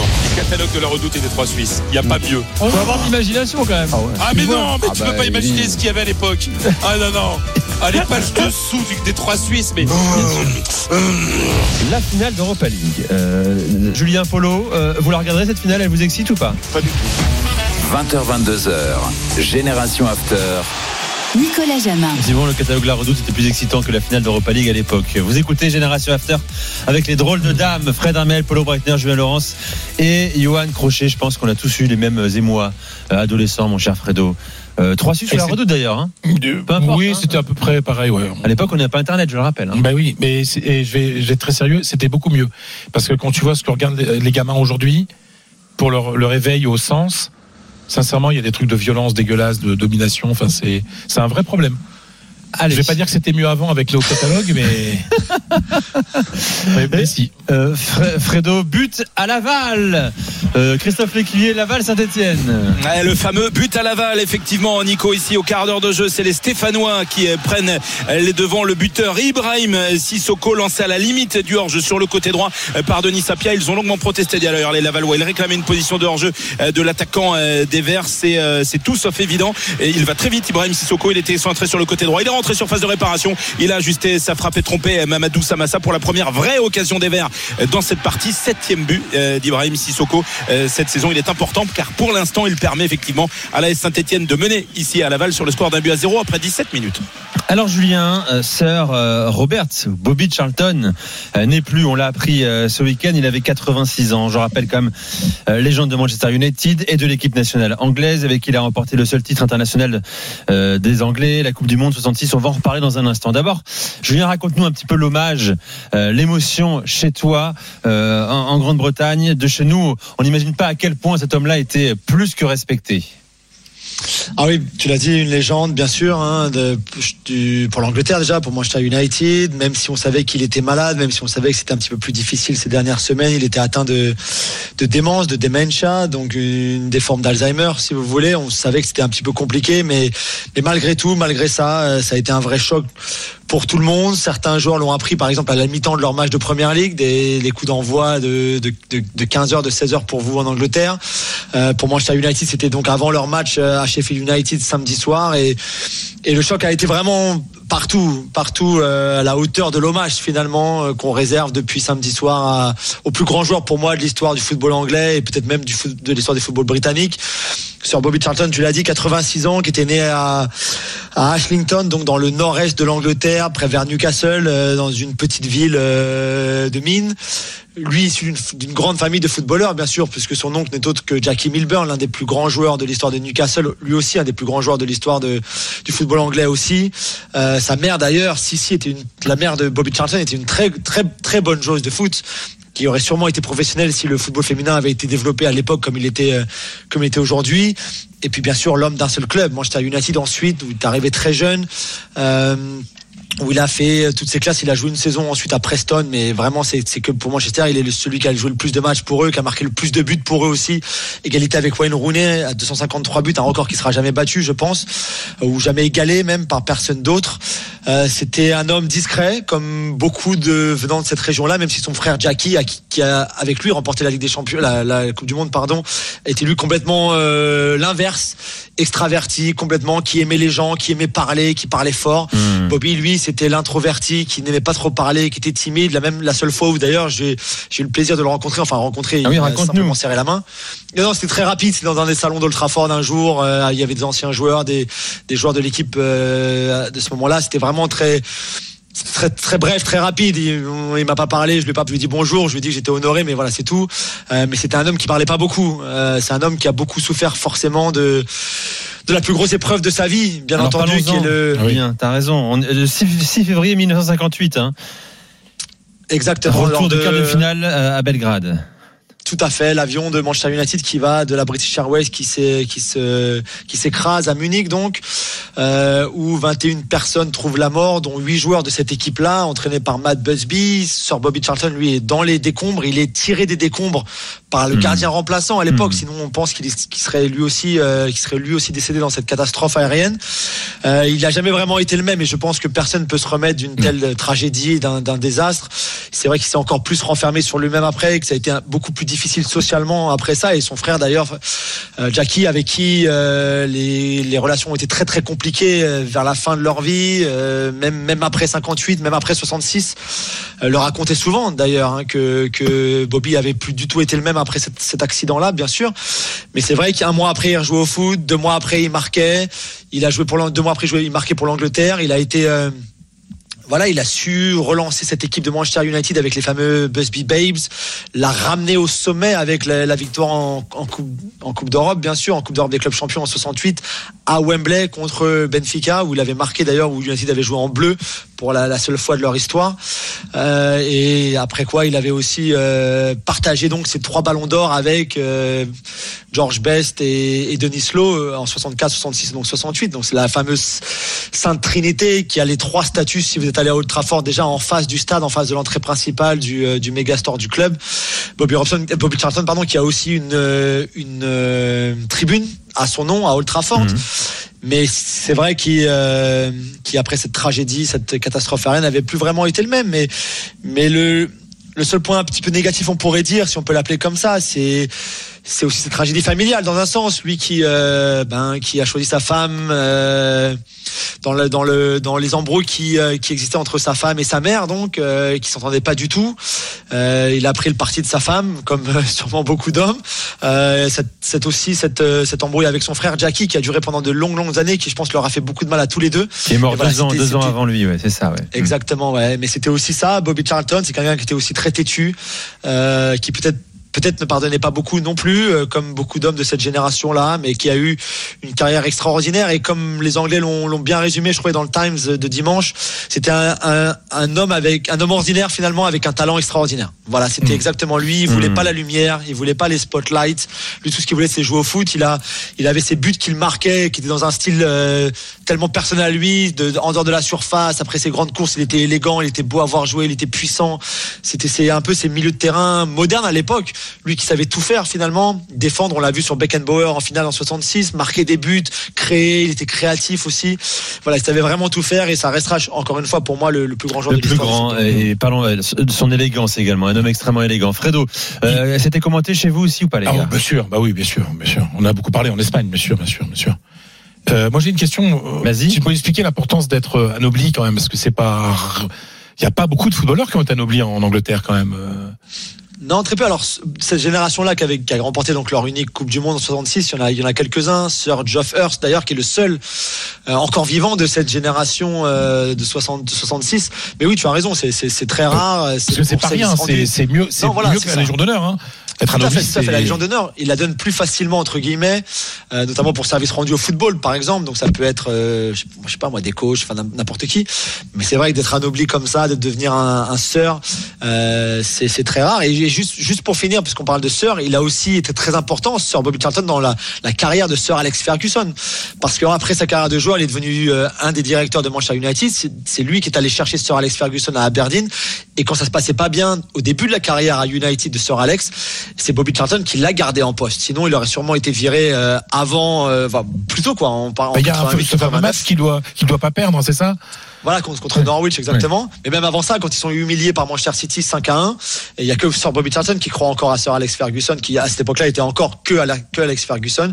Et, euh, et, et je pense que si Sir Alex ne, ne reste pas à la tête de United grâce à l'appui de Sir Bobby Charlton, on n'a peut-être pas le Manchester United d'aujourd'hui, de ces des 25 dernières années ou 30 dernières années, comme on a pu l'avoir. Vos souvenirs également. Alors, euh, les gars, on n'était pas nés. Hein. Euh, moi- non. En tout cas, je ne l'ai pas vu jouer. Euh, je vais être tout à fait honnête avec vous. Euh, on a vu des images reconnues et reconnues. On va reparler de la Coupe du Monde 66 dans un instant. Polo veut nous parler également euh, de Bobby euh, Charlton. Euh, Il y a des duels mythiques. Bah, évidemment, la finale 66 euh, face à la RFA, mon cher Polo. Ce triplé, notamment d'un de ses coéquipiers, et pas n'importe lequel. Le seul qui a avoir mis un triplé en finale de Coupe du Monde avant un certain Mbappé. On en parle dans un instant avec Johan, Polo, Julien et, Fred. Le direct d'abord, c'est la Ligue 2 Laval Saint-Etienne, avec toi Christophe Lécuyer. La 25e minute de jeu ici à Le Basser, toujours ce score d'un but à zéro pour les Verts qui ont encore scoré tout à l'heure par Ibrahim Sissoko et pourtant c'était bien les Lavallois hein, qui s'étaient montrés les plus euh, dangereux dans cette entame de match avec Charny qui avait bien failli ouvrir le score mais qui avait buté à deux reprises sur l'excellent Larsonneur. 26 minutes de jeu ici dans un stade Le Basser plein craqué ce soir, toujours un but à zéro pour les Verts. Et 0-0 entre Tottenham et Fulham après 11 minutes de jeu. Génération After, drôle de dame, reviennent dans un instant. À tout de suite. RMC, 20h22h, Génération After. Nicolas Jamin. Avec les drôles de dames, Fred Armel, Paulo Breitner, Julien Laurence et Johan Crochet, nous parlons bien sûr de cet immense joueur, l'esprit du football, comme l'a titré Le Monde euh, ce week-end, Bobby euh, Charlton, euh, des- parti à l'âge de 86 ans. Mon cher Polo, tu voulais en parler aussi. Euh, Tu n'as pas de souvenir de Bobby Charlton, je pas envie de te vieillir non plus sur un terrain. Non. On est d'accord Enfin, j'ai pas de, j'ai revu les matchs euh, de la Coupe du Monde 66 évidemment, Évidemment. et 70 évidemment, mais mais euh, ce que ce que je contre, trouve je rappelle, c'est contre la RFA hein, qu'il est champion C'est du monde avec à les True Lions en Évidemment, 66. euh, euh, je pense qu'on pourrait citer aussi dans l'équipe d'Angleterre de l'époque Gordon Banks, le gardien, qui Ah était, euh, hein, rappelez-vous le, le but non marqué par Pelé. J'ai marqué un but, mais Banks l'a arrêté. Euh, et cette expression, euh, ce qui était impressionnant, parce que l'Allemagne est très touchée en fait par la par la disparition de de Bobby Charlton. Pourquoi? Parce que souvent dans l'évolution footballistique de la RFA, euh, il y avait l'Angleterre en face. Il faut rappeler aux plus jeunes ce que c'est aujourd'hui le football est globalisé, etc. Mais à l'époque, Ah oui. l'Angleterre, un peu avant même les années 60, l'Angleterre était la référence euh, mondiale et pour les pour faire sortir l'Angleterre euh, de son propre pays, c'était très compliqué. Il fallait aller l'affronter justement à Wembley. Et donc euh, euh, c'est très important de, de comprendre ça quand on voit aujourd'hui que tu prends l'avion pour aller jouer partout, etc. Euh, et, et si tu veux, le, la, la a fait un titre assez euh, assez impressionnant. Je trouve qu'il disait que c'était la, la quintessence personnifiée du personnifiée du football anglais. Pourquoi? Alors évidemment, il y a cette finale extraordinaire de 1966. Je, on va pas faire le débat avec avec Julien, savoir si le but de Hearst est marqué ou est rentré ou pas. Euh, mais c'est aussi, et on l'oublie quand tu lis les, les depuis quelques années, si tu veux, il y a des historiens qui travaillent un petit peu sur l'histoire de la RFA et tout ça, et tu te rends compte qu'il y avait un vieux lion entre guillemets à abattre, à prendre la place, et c'était la place de l'Angleterre, et c'était donc la place de Bobby Charlton. En 66, tu avais Charlton d'un côté qui devait avoir 29-30 ans, et tu avais un jeune joueur qui allait devenir le plus grand joueur euh, euh, allemand de tous les temps aujourd'hui, euh, Franz Beckenbauer. Et puis on l'oublie beaucoup. Il y a un autre match extraordinaire quatre ans plus tard euh, où l'Angleterre et ça c'est super intéressant, c'est que les, les Allemands à l'époque pensaient que l'équipe d'Angleterre 70 était plus forte que celle de 66. Et les Anglais dominent la rencontre, mènent 2-0 avant que les que la RFA finalement l'emporte en prolongation 3-2. Et donc en fait ces rencontres 66-70 se finissent par deux prolongations. Euh, se finissent, les deux sont en prolongation. Mais si tu veux, c'est un peu battre l'Angleterre. C'est ce qui a permis aussi à l'RFA de devenir ce qu'elle a été dans les années 70. Et donc ne faut toujours regarder quand tu es un grand champion ou une grande nation de football par rapport à qui. Et quand tu vois l'équipe d'Angleterre des années 60, ben tu, je comprends que certains supporters anglais regrettent euh, ces équipes-là parce que et je, je- moi je demande aux jeunes s'ils savent sur YouTube ou je sais pas c'est Dailymotion ou ce que vous voulez, qui regardent cette finale de 66 et même le match de 70 Tu la qui est quand même assez extraordinaire. Le problème entre guillemets c'est qu'il va être dépassé parce qu'en demi-finale il y a un fameux Italie RFA euh, de légende aussi. Et ben il faut regarder cette rencontre parce que quand j'entends à longueur de temps ouais ça va plus vite aujourd'hui, ben, regardez comment ils jouaient à- déjà à l'époque et je peux vous assurer que les mecs ils avaient du ballon Tu avec trouves, des hein ballons qui étaient beaucoup plus lourds que maintenant. La finale euh, Angleterre RFA à Wembley 66 hein, sur YouTube en, en intégralité avec des commentaires en plus euh, actualisés. Euh, je, je vous conseille effectivement comme Polo de, de la regarder. Tiens, parlons quand même de la finale, mon cher Julien 66, euh, le seul titre de champion du monde de l'Angleterre, le seul titre international euh, de, de, de l'Angleterre. Euh, c'est pas lui hein, l'homme de la finale, hein, Bobby Charlton. Hein, c'est Geoff Hurst euh, qui avait mis un triplé à Wembley. D'ailleurs, il est le seul titulaire de la finale désormais 66, hein, côté anglais euh, encore en vie. Aussi, je le disais, le premier à avoir marqué un triplé en finale de Coupe du Monde avant un, un certain Kylian Mbappé en, en 2022. D'ailleurs, Polo l'a mentionné, il y a énorme polémique, l'une des plus grandes polémiques de l'histoire du foot cette, sur cette finale. Oui, toujours pour savoir si l'un des, euh, Le, but- des buts, le troisième euh, but, le but du 3-2 en prolongation, quoi, à la Le but 101e. 3-2 en prolongation avait bien franchi la ligne. Il, frappe le bas de la transversale, mais je pense que beaucoup des auditeurs auront, l'auront vu à un moment, euh, l'auront vu quelque pas. part. On sait toujours pas, on saura jamais de toute façon, hein, ça c'est sûr. Euh, mais euh, mais c'était ça avait été l'homme de la demi-finale, bien sûr, euh, sur Bobby Charlton, puisqu'il avait marqué deux buts contre le Portugal d'Eusebio euh, en demi-finale pour ramener cette équipe d'Angleterre, qui n'était pas une équipe, qui était une équipe, une équipe très efficace, très clinique, plus qu'une belle équipe. Finalement, elle jouait pas très très bien au football malgré les, les, les talents, les talents qu'elle avait sur le terrain, les les, les Moore, les euh, Charlton, les Hurst, les euh, les Styles, tout ça. Donc c'est vrai que c'était une équipe très efficace, mais euh, mais ça a été une aventure exceptionnelle. Et d'ailleurs, pour revenir un petit peu sur sa personnalité à Sir Bobby Charlton et celle de son frère, notamment aussi Jackie, quand, il, quand après cette victoire donc euh, historique, bien sûr, à Wembley, ils rentrent dans leur petit village du nord-est de l'Angleterre pour défiler sur une voiture, enfin voilà, sur euh, sur une voiture euh, à, à, toit ouvert, etc. Il y avait des milliers de personnes dans les rues qui, qui étaient venues pour les acclamer. Jackie, qui est donc le plus extraverti des deux, est là saluer la foule, debout, tout ça, alors que Bobby, lui, est assis au fond. Tu, tu vois vraiment qu'il kiffe pas du tout, quoi. C'est pas du tout son truc d'être là, d'être euh, célébré par tout un village, tout un peuple. Et je pense que ça aussi, ça résume très très bien un peu sa personnalité, notamment par rapport à son frère, mais et pas simplement euh, dans voilà dans, dans sa vie en général. Voilà pour euh, Sir euh, Bobby euh, Charlton. Question les gars transversale, puisqu'on parle là certainement, je crois qu'il n'y a pas trop de débat en Angleterre et en Grande-Bretagne, le plus grand joueur de l'histoire du football anglais. Dans vos pays, est-ce qu'il y a, y a un homme comme lui qui fait l'unanimité, qui est considéré comme le plus grand du football de son pays, de son histoire? Mon cher Polo, chez, chez toi, il n'y a pas de débat, c'est Franz Beckenbauer ah, Oui, enfin il y a de plus en plus un débat dans le sens où Gerd Müller a disparu et en fait, pour reprendre la phrase de Paul Breitner, les grands succès du Bayern Munich, c'est aussi parce qu'ils ont eu un, un attaquant d'exception. Et en fait, aujourd'hui, on met un petit peu un B Gerd Müller par hmm. rapport à Franz Beckenbauer, mais Franz Beckenbauer, c'était aussi une personnalité. C'est-à-dire c'est quelqu'un qui plaisait Eh. énormément à une certaine partie de l'Allemagne. Il était marié à 20 ans, etc. C'était le, le gendre à parfait. l'Allemagne de l'Ouest. Etc. Oui, l'Allemagne de l'Ouest. Évidemment. De le, le, le, le, c'était le gendre parfait, etc. Il avait une personnalité. C'était, la- il y avait beaucoup de politique derrière ça. Donc c'est pour ça qu'il s'entendait pas avec Paul Breitner, par exemple. Mais euh, sur l'efficacité, si on reste d'un point de vue purement footballistique, Gerd Müller, il se pose là quand même. C'est-à-dire qu'on va dire, c'est Beckenbauer et Gerd Müller. Mais c'est marrant ce débat ce que tu poses, que il y a 25 ans, on se posait pas cette question. Hmm. Beckenbauer, il a révolutionné le, le, le football avec son poste de libéraux, avec ce qu'il est devenu au milieu de terrain, etc.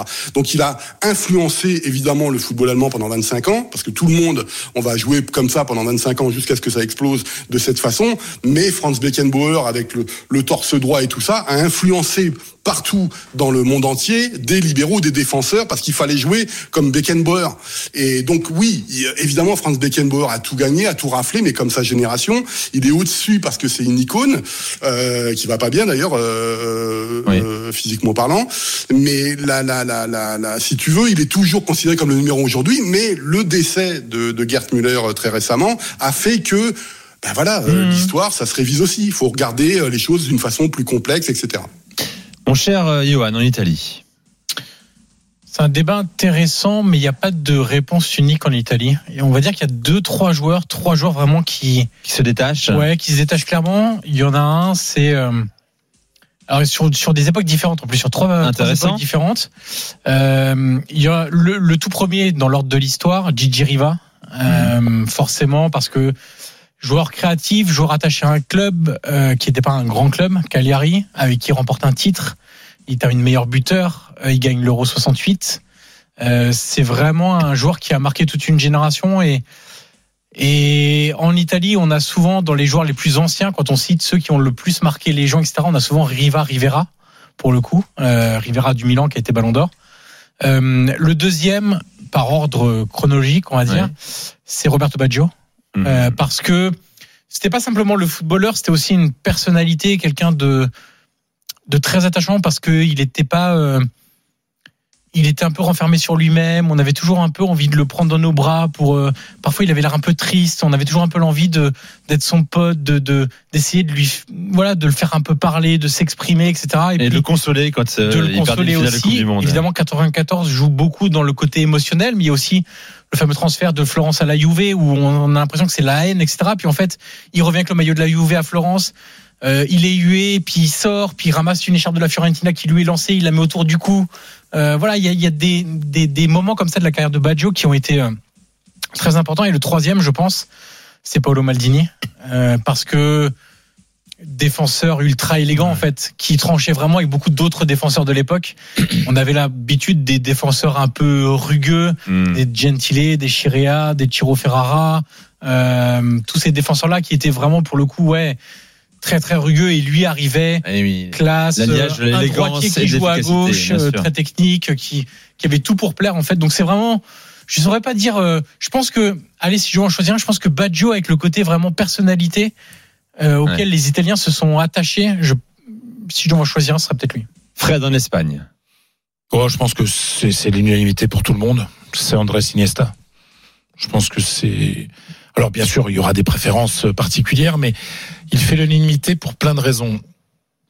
Déjà, c'est le souvenir de tout le monde du but en finale de la Coupe du Monde 2010. C'est le premier titre hein, euh, espagnol.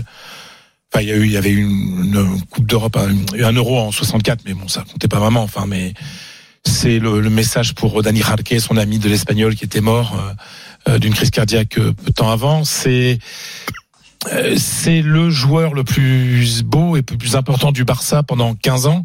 15 ans en première dans l'équipe première du Barça, deux ans euh, dans l'équipe B.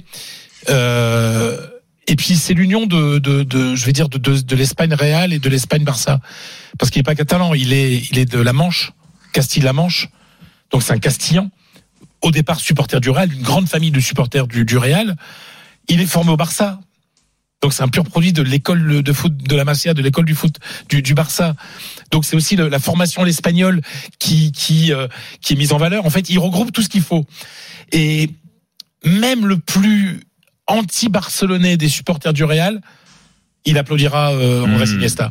Et en fait, euh, si un un Xavi Hernandez, par exemple, met le but en finale de la Coupe du Monde, il y a moins d'unanimité que si c'est euh, si c'est Andrés Iniesta. Et puis surtout, et on va terminer par ça, bah, il est le symbole de ce- du football qu'on aime en Espagne, c'est-à-dire le petit milieu de terrain ultra technique.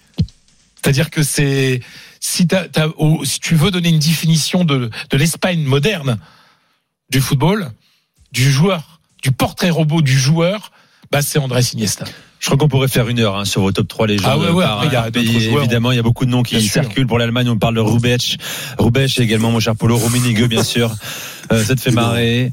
Euh, on nous parle de Raoul en Espagne. Xavi, évidemment, qu'on met derrière. Iniesta. Ouais, Euh, bien sûr, loin, il est pas, pas très loin, hein, pas Xavi, loin, bien sûr, un champion d'Europe, Fernando monde, Hierro, par exemple, aussi a été un Voilà. immense défenseur Bon. et, un, un- voilà, et un immense milieu de terrain aussi. Et en, en, en 20 secondes, mon cher Julien, qui, qui viendrait selon toi en Angleterre derrière Bobby Charlton? Si, tu peux avoir un Stanley Matthews, bien sûr, qui avait gagné le, le premier ballon d'or en 56, Tom Finney, des joueurs qu'on a encore moins vu jouer que, que Sir Bobby. Euh, Tu peux aller chercher aussi un, aller penser à un Rooney, un Kane, peut-être à la fin de sa carrière, Mhm. s'il remportait plus de titres avec le, voilà, mais ballon d'or, Ligue des champions, enfin, Ligue des champions, Coupe d'Europe des clubs champions et, et Coupe du monde. Ah oui, bah oui. Euh, avant qu'il y ait un autre anglais qui fasse ça, oui, il faudra, faudra se lever tôt. Puis juste puisqu'on parlait des joueurs anglais, recommander la série sur euh, Beckham. en Exceptionnel. Netflix. Elle se regarde Incroyable. très bien. Ouais. Euh, le gars est d'une rare euh, honnêteté, transparence également, sincérité. Regardez-la, regardez-la, c'est sur- Netflix. Il est, il est, il est très, il est très sympa, David Beckham. Euh, je pense qu'il Il est euh, devant la caméra et pas forcément dans la vie. Non, non, il est très sympa. Ouais. Mais il, est- il est très sympa. Et je pense que il, il est tout à fait conscient de son image, mais il n'a pas besoin de se forcer beaucoup pour être sympa et avoir l'air sympa. Oui. Non. C'est-à-dire qu'il est, il, la, le 80% de ce qu'il montre, euh, il l'est vraiment. Après, c'est quelqu'un qui sait parfaitement qui il est et ce qu'il doit et ce qu'il gagne avec son image. C'est parti pour la troisième minute de la soirée. Elle est pour Johan, Johan Crochet. On envoie la musique, Toto. Di quella sera che c'è di strano siamo stati tutti là Roberto Vecchioni, Lucia San Siro. Alors San Siro, c'est pas le- alors, pas le stade, hein, c'est un quartier de l'Ouest milanais. Ça a longtemps été le nom du stade, même si maintenant il faudrait dire le Meazza, mais moi je continue à dire San Siro. Euh, pourquoi cette euh, cette chanson? Euh, bah, Parce que à San Siro, donc au Meazza, le week-end qui arrive, il y a Inter Roma. Donc c'est un match important pour euh, la saison, match entre deux équipes importantes en Italie. Mais il va y avoir un absent sur ce match. C'est pas un joueur, c'est un entraîneur, c'est l'ami José Mourinho. Pourquoi il va être absent contre l'Inter ce week-end? Enfin, le week-end qui arrive, parce qu'il s'est fait expulser ce week-end, donc dimanche, hier, contre Monza, pour avoir mimé un enfant qui pleurait pour euh, dire à- au banc adverse qu'ils n'arrêtaient pas de chouiner sur les décisions arbitrales. Il s'est fait prendre par le quatrième arbitre. Mais c'est peut-être pas un hasard s'il a fait ça, l'ami euh, José Mourinho. Euh, parce que, vous savez, son passé à l'Inter, club dont il est, je pense, le plus amoureux, on va dire, peut-être, de, de sa carrière avec sans doute Porto, que je connais un peu moins. Mais dans tous les clubs où il est passé.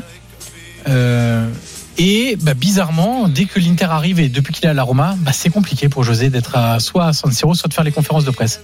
Je vous ai pris le détail, je suis très rapide. C'est compliqué émotionnellement? Émotionnellement. C'est-à-dire que il n'a pas envie qu'on lui pose des questions sur son passage à l'Inter. Il n'a pas envie que une phrase qu'il pourrait dire sur l'Inter soit mal interprétée par les supporters de la Roma ou une phrase qu'on qu'il dirait sur, les, sur, euh, sur la Roma soit mal interprétée par les supporters de l'Inter. Il y a une espèce de, je préfère être euh, très silencieux sur ce qui s'est passé à l'Inter. On sait qu'il y a une petite rivalité, Inter-Roma aussi, même si c'est pas la plus grosse rivalité. Donc il est très prudent, il veut décevoir personne en fait, euh, José Mourinho. Saison 2021-2022, sa première saison à la Roma, José Mourinho, il refuse de faire la traditionnelle conf de presse avant le match aller de championnat Roma-Inter en décembre 2021. C'est extrêmement rare, maintenant c'est devenu un peu plus courant qu'il refuse. La même saison, Inter-Roma en Coupe d'Italie, refuse de faire la conférence de presse d'avant-match. La même saison toujours, match retour, Inter-Roma, refuse, refuse. de faire la conférence de presse. Euh, si on passe à la saison 2022-2023, déplacement à San Siro. Bizarrement, il prend un carton rouge avant, il est suspendu. Et cette saison, bizarrement, juste avant le match contre l'Inter, il prend un autre carton rouge. Il aurait très bien pu s'en passer. hein.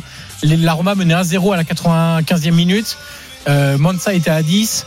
Pas spécialement de Eh ben danger. écoute, Mais moi, je, voilà. je trouve ça touchant, moi, en fait. Non, mais en C'est fait, touchant, le gars trop ému de revenir à. À- le, le côté à je fais jouer pas les conférences de presse, je comprends tout à fait. Voilà. Le côté je prends un carton rouge avant chaque déplacement à San Siro, enfin c'est 2 pas sur. 3. Allez. Dans un instant, c'était la minute de Johan. Dans un instant, Griezmann est-il le meilleur joueur de Liga? Je crois que la réponse, euh, la question, elle est vite répondue, comme on dirait, mon cher Fredo.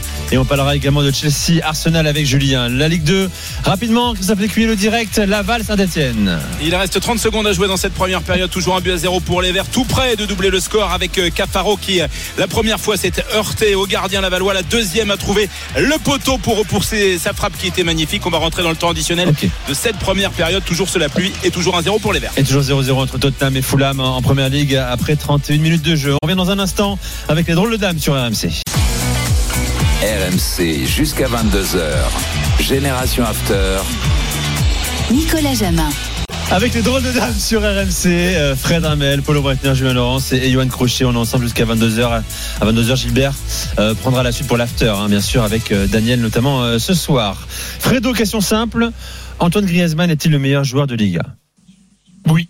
C'est un oui franc et massif. Mais oui, mais oui, Ah non. c'est. Mais si. Ah Bellingham. Bah, ah oui, mais Bellingham, Mais ça voilà. fait deux mois et demi, mon ami. Et Là, on regarde. Non mais si, je parle depuis le début de la saison. Depuis le début, Ah c'est- oui, oui, alors maintenant, là. de- non mais moi je pense qu'il faut confirmer. Euh, non mais c'est vrai que Bellingham il est exceptionnel, mais euh, on va attendre encore un petit peu. Tu vois ce que je veux dire? Moi je moi je suis fan de, de Bellingham. hein, je suis C'est pas mal nouveau, là. dire, même s'il est anglais, je reconnais qu'il est T'as dit quoi, exceptionnel. Polo? Dis, c'est nous que Fred dit, il faut bah, attendre un petit peu. Non, mais non. Pourquoi mais, non, mais, mais, mais C'est c'est-à-dire pour que. Bellingham. Mais oui, non, mais Bellingham, Ah. on est, je suis le premier à, à, Polo à applaudir ce qu'il fait, etc. en fait, ouais. C'est une, c'est une intégration express, c'est fabuleux. Mais, mais, mais, mais en fait, je suis obligé de juger aussi euh, Antoine Griezmann sur tout ce qu'il est en train de construire dans sa carrière. C'est-à-dire que il est. euh, est-ce qu'il a déjà été aussi fort? Mais c'est des années qu'il est, ça fait des années qu'il est très fort.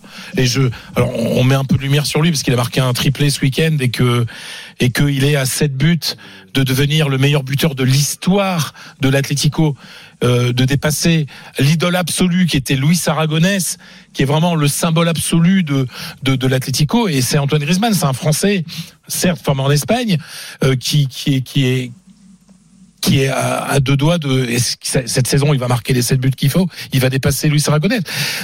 Mais moi, ce que j'aime d'Antoine Griezmann, alors déjà, il y a, un autre record qu'il a battu ce week-end, c'est un truc de fou. En fait, euh, je mets toujours des petits tacles à, mon ami Johan, euh, sur, Johan, pardon, euh, sur les, les statistiques, mais il y en a une qui moi parle beaucoup. Antoine Griezmann est devenu ce week-end le joueur qui a rapporté le plus de, dont les buts ont rapporté le plus de points à l'Atlético dans son histoire en Liga.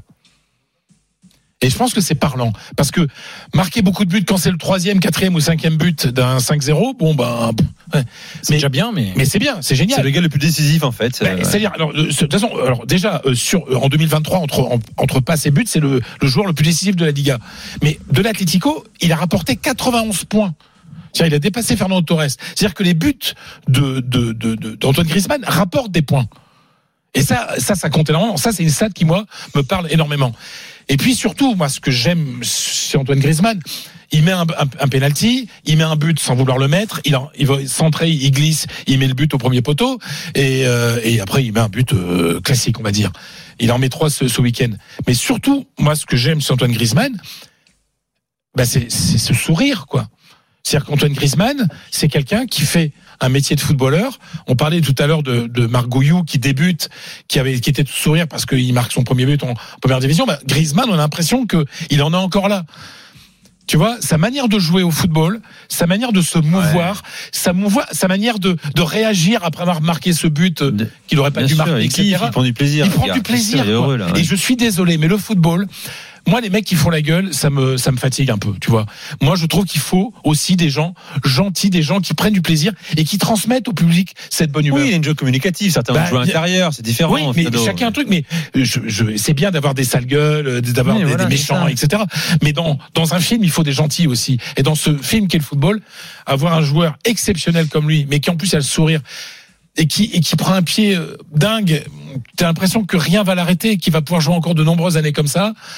Et, et, et tout en faisant le boulot défensif, etc. C'est-à-dire qu'il est essentiel Mm. dans, dans l'équipe. Donc euh, voilà. Enfin, C'était le club pour lui, la ville pour lui, euh, le stade pour lui. Ouais, alors après, la lui. question qu'on va- qu'il aura sa statue euh, comme Aragonès, hein, d'ailleurs, devant, devant le stade. Ah, je, C'est ouais, je pense, hein, ouais, un je jour, pense, hein. je pense, je pense. Alors après, on pourra toujours se poser la question euh, est-ce qu'il n'a pas perdu deux ans en allant au Barça? Il aura vécu. Mais est-ce qu'il aura vécu, il aura vécu cette expérience, mais est-ce qu'il n'est pas revenu plus fort des épreuves qu'il a vécues à Barcelone? Là aussi, on ne pourrait pas le savoir. Donc c'est sa vie et c'est comme ça. Donc bon, n'oubliez pas les amis qu'il y a un euro hein, quand même à la fin de la saison. Et ben de voir un Antoine Griezmann à ce niveau-là et on voit pas pourquoi ça Un s'arrête. homme rarement blessé à Bah longue ouais. durée en plus. Mais, mais parce que c'est quelqu'un qui fait extrêmement Ouais. attention à lui. Parce que derrière ce côté euh, souriant, je m'amuse, etc., c'est un immense professionnel. Donc, euh, petit hommage à, au grand Grisou qu'on espère avoir un jour dans l'after. Bah, si, Bah, si on l'a, on va délocaliser les Eh bah ouais, parce que et on va à Madrid et on organisera Grisou, ça. si tu nous écoutes, hein, Ouais, euh, on t'attend. Exactement. Euh, et la sœur de Grisou d'ailleurs, si elle nous écoute. Hein. Oui. Ce serait bien parce que Maud. c'est- c'est c'est Maud qui gère un peu tout ça. Euh, mon cher Julien, euh, le choc Chelsea Chelsea Arsenal ce week-end, très intense, mais beaucoup de déchets côté Arsenal. Pas mal de déchets, effectivement, des deux côtés même. Ouais, c'était pas un très très grand match euh, techniquement et tout ça. Il y avait beaucoup de rythme, beaucoup d'agressivité côté Chelsea qui a, qui a très très bien joué pendant 65 minutes, on va dire, quand leur intensité et leur énergie a baissé un petit peu parce que bon, ils en avaient ils avaient tellement donné déjà que c'est là où Arsenal est revenu dans le match et a fini par euh, marquer un premier but sur une erreur de, de Robert Sanchez. Déjà, les deux gardiens ont vraiment pas été très très bons non plus euh, samedi après-midi. Mais ce que ce que j'ai aimé, tu parlais d'Arsenal, c'est la force de caractère en tout cas de cette équipe qui même à 2-0 est revenue dans le match. On les a vus par exemple gagner euh, très tard dans le match contre Manchester City, contre Manchester United revenir dans certains matchs quand ils étaient menés. Donc ça c'est le, le point positif parce qu'ils ont vraiment été mauvais en première période, mais ils ont été, ils ont aussi été mauvais en première période parce que Chelsea avait vraiment été bon. Alors c'est pas encore une équipe de Chelsea avec euh, des circuits préférentiels euh, surdéveloppés, des choses comme ça. Avec le ballon, ça, va, ça va encore être bien meilleur et ils vont s'améliorer. Mais ce, qui m'a plu, c'est que ce que Pochettino avait mis en place avec euh, Gallagher et, Palmer en genre de, faux neuf si vous voulez, mais, plus en, en 10 un petit peu reculé devant Caicedo et Enzo a très bien fonctionné. Sur les côtés, tu avais beaucoup de vitesse. Ils ont mis, je l'ai dit, beaucoup d'agressivité, beaucoup de rythme, beaucoup d'é- d'énergie, d'intensité. Ça, c'était très très bien. Et ça va mieux pour Chelsea. C'est très bien pour eux, pour leurs supporters. Ça va mieux. Et je pense que quand ce côté-là intense, ils vont le garder de toute façon. Quand collectivement et individuellement, ça va être mieux. Quand les blessés vont revenir. On a vu par exemple euh, Rich James revenir dans, dans la rencontre après, après sa longue blessure. Ce sera aussi très bien. Et juste pour finir, je suis un peu déçu par, euh, par Malo Gusto, la façon dont le deuxième Mmh. but de- d'Arsenal arrive, où il oublie complètement Trossard sur son côté droit, euh, qui finalement fait perdre deux points à son équipe. C'est là encore où il doit progresser s'il veut un jour euh, s'imposer à ce niveau-là et en équipe de France. Et jouer l'euro comme il l'espère à, la fin de la saison. Chelsea, un dixième de première ligue, 12 points à 8 points de la quatrième place de Liverpool. Tottenham est provisoirement en tête. Hein. Euh, Tottenham ouvert le score grâce à Agminson. 1-0 face à Fulham après 40 minutes de jeu. Tottenham 23 points. City 21 points. Arsenal 21 points. Liverpool 20 points. La minute, la dernière de la soirée euh, pour Paulo Breitner. On envoie la musique, Toto.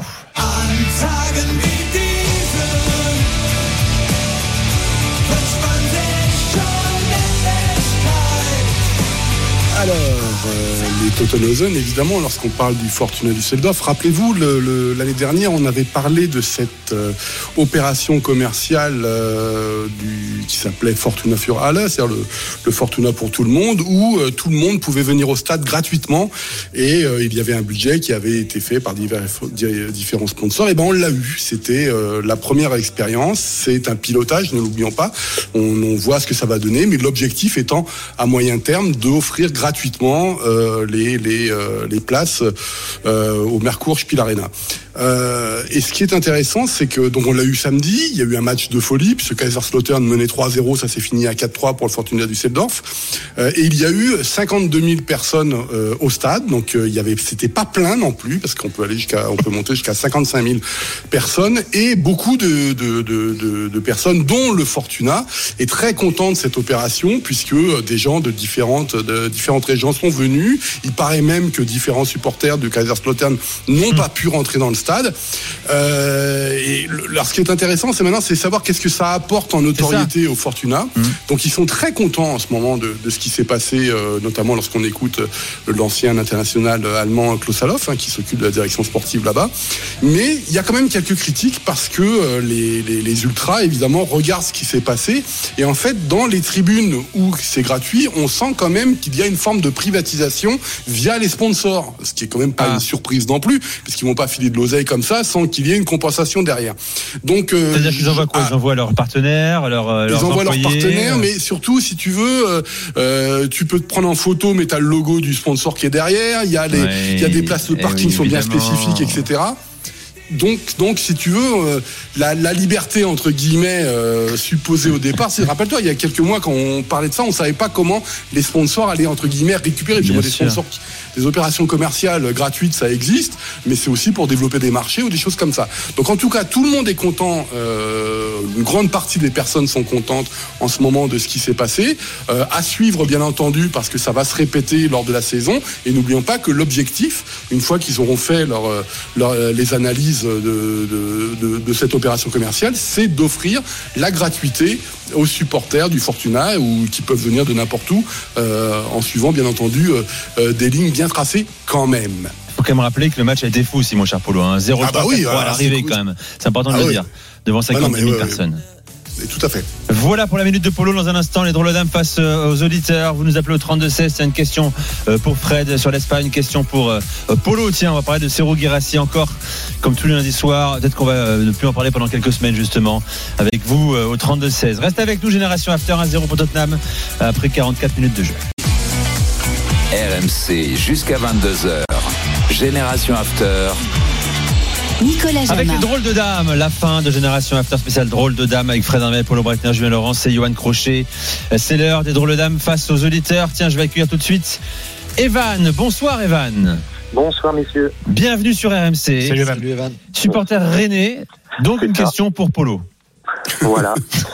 Donc, étant supporter rennais, euh, j'ai une question pour toi, Polo. Euh, comment tu expliques euh, que, que Serou But sur but en Bundesliga Est-ce que c'est la faiblesse du championnat ou est-ce que Oh là là.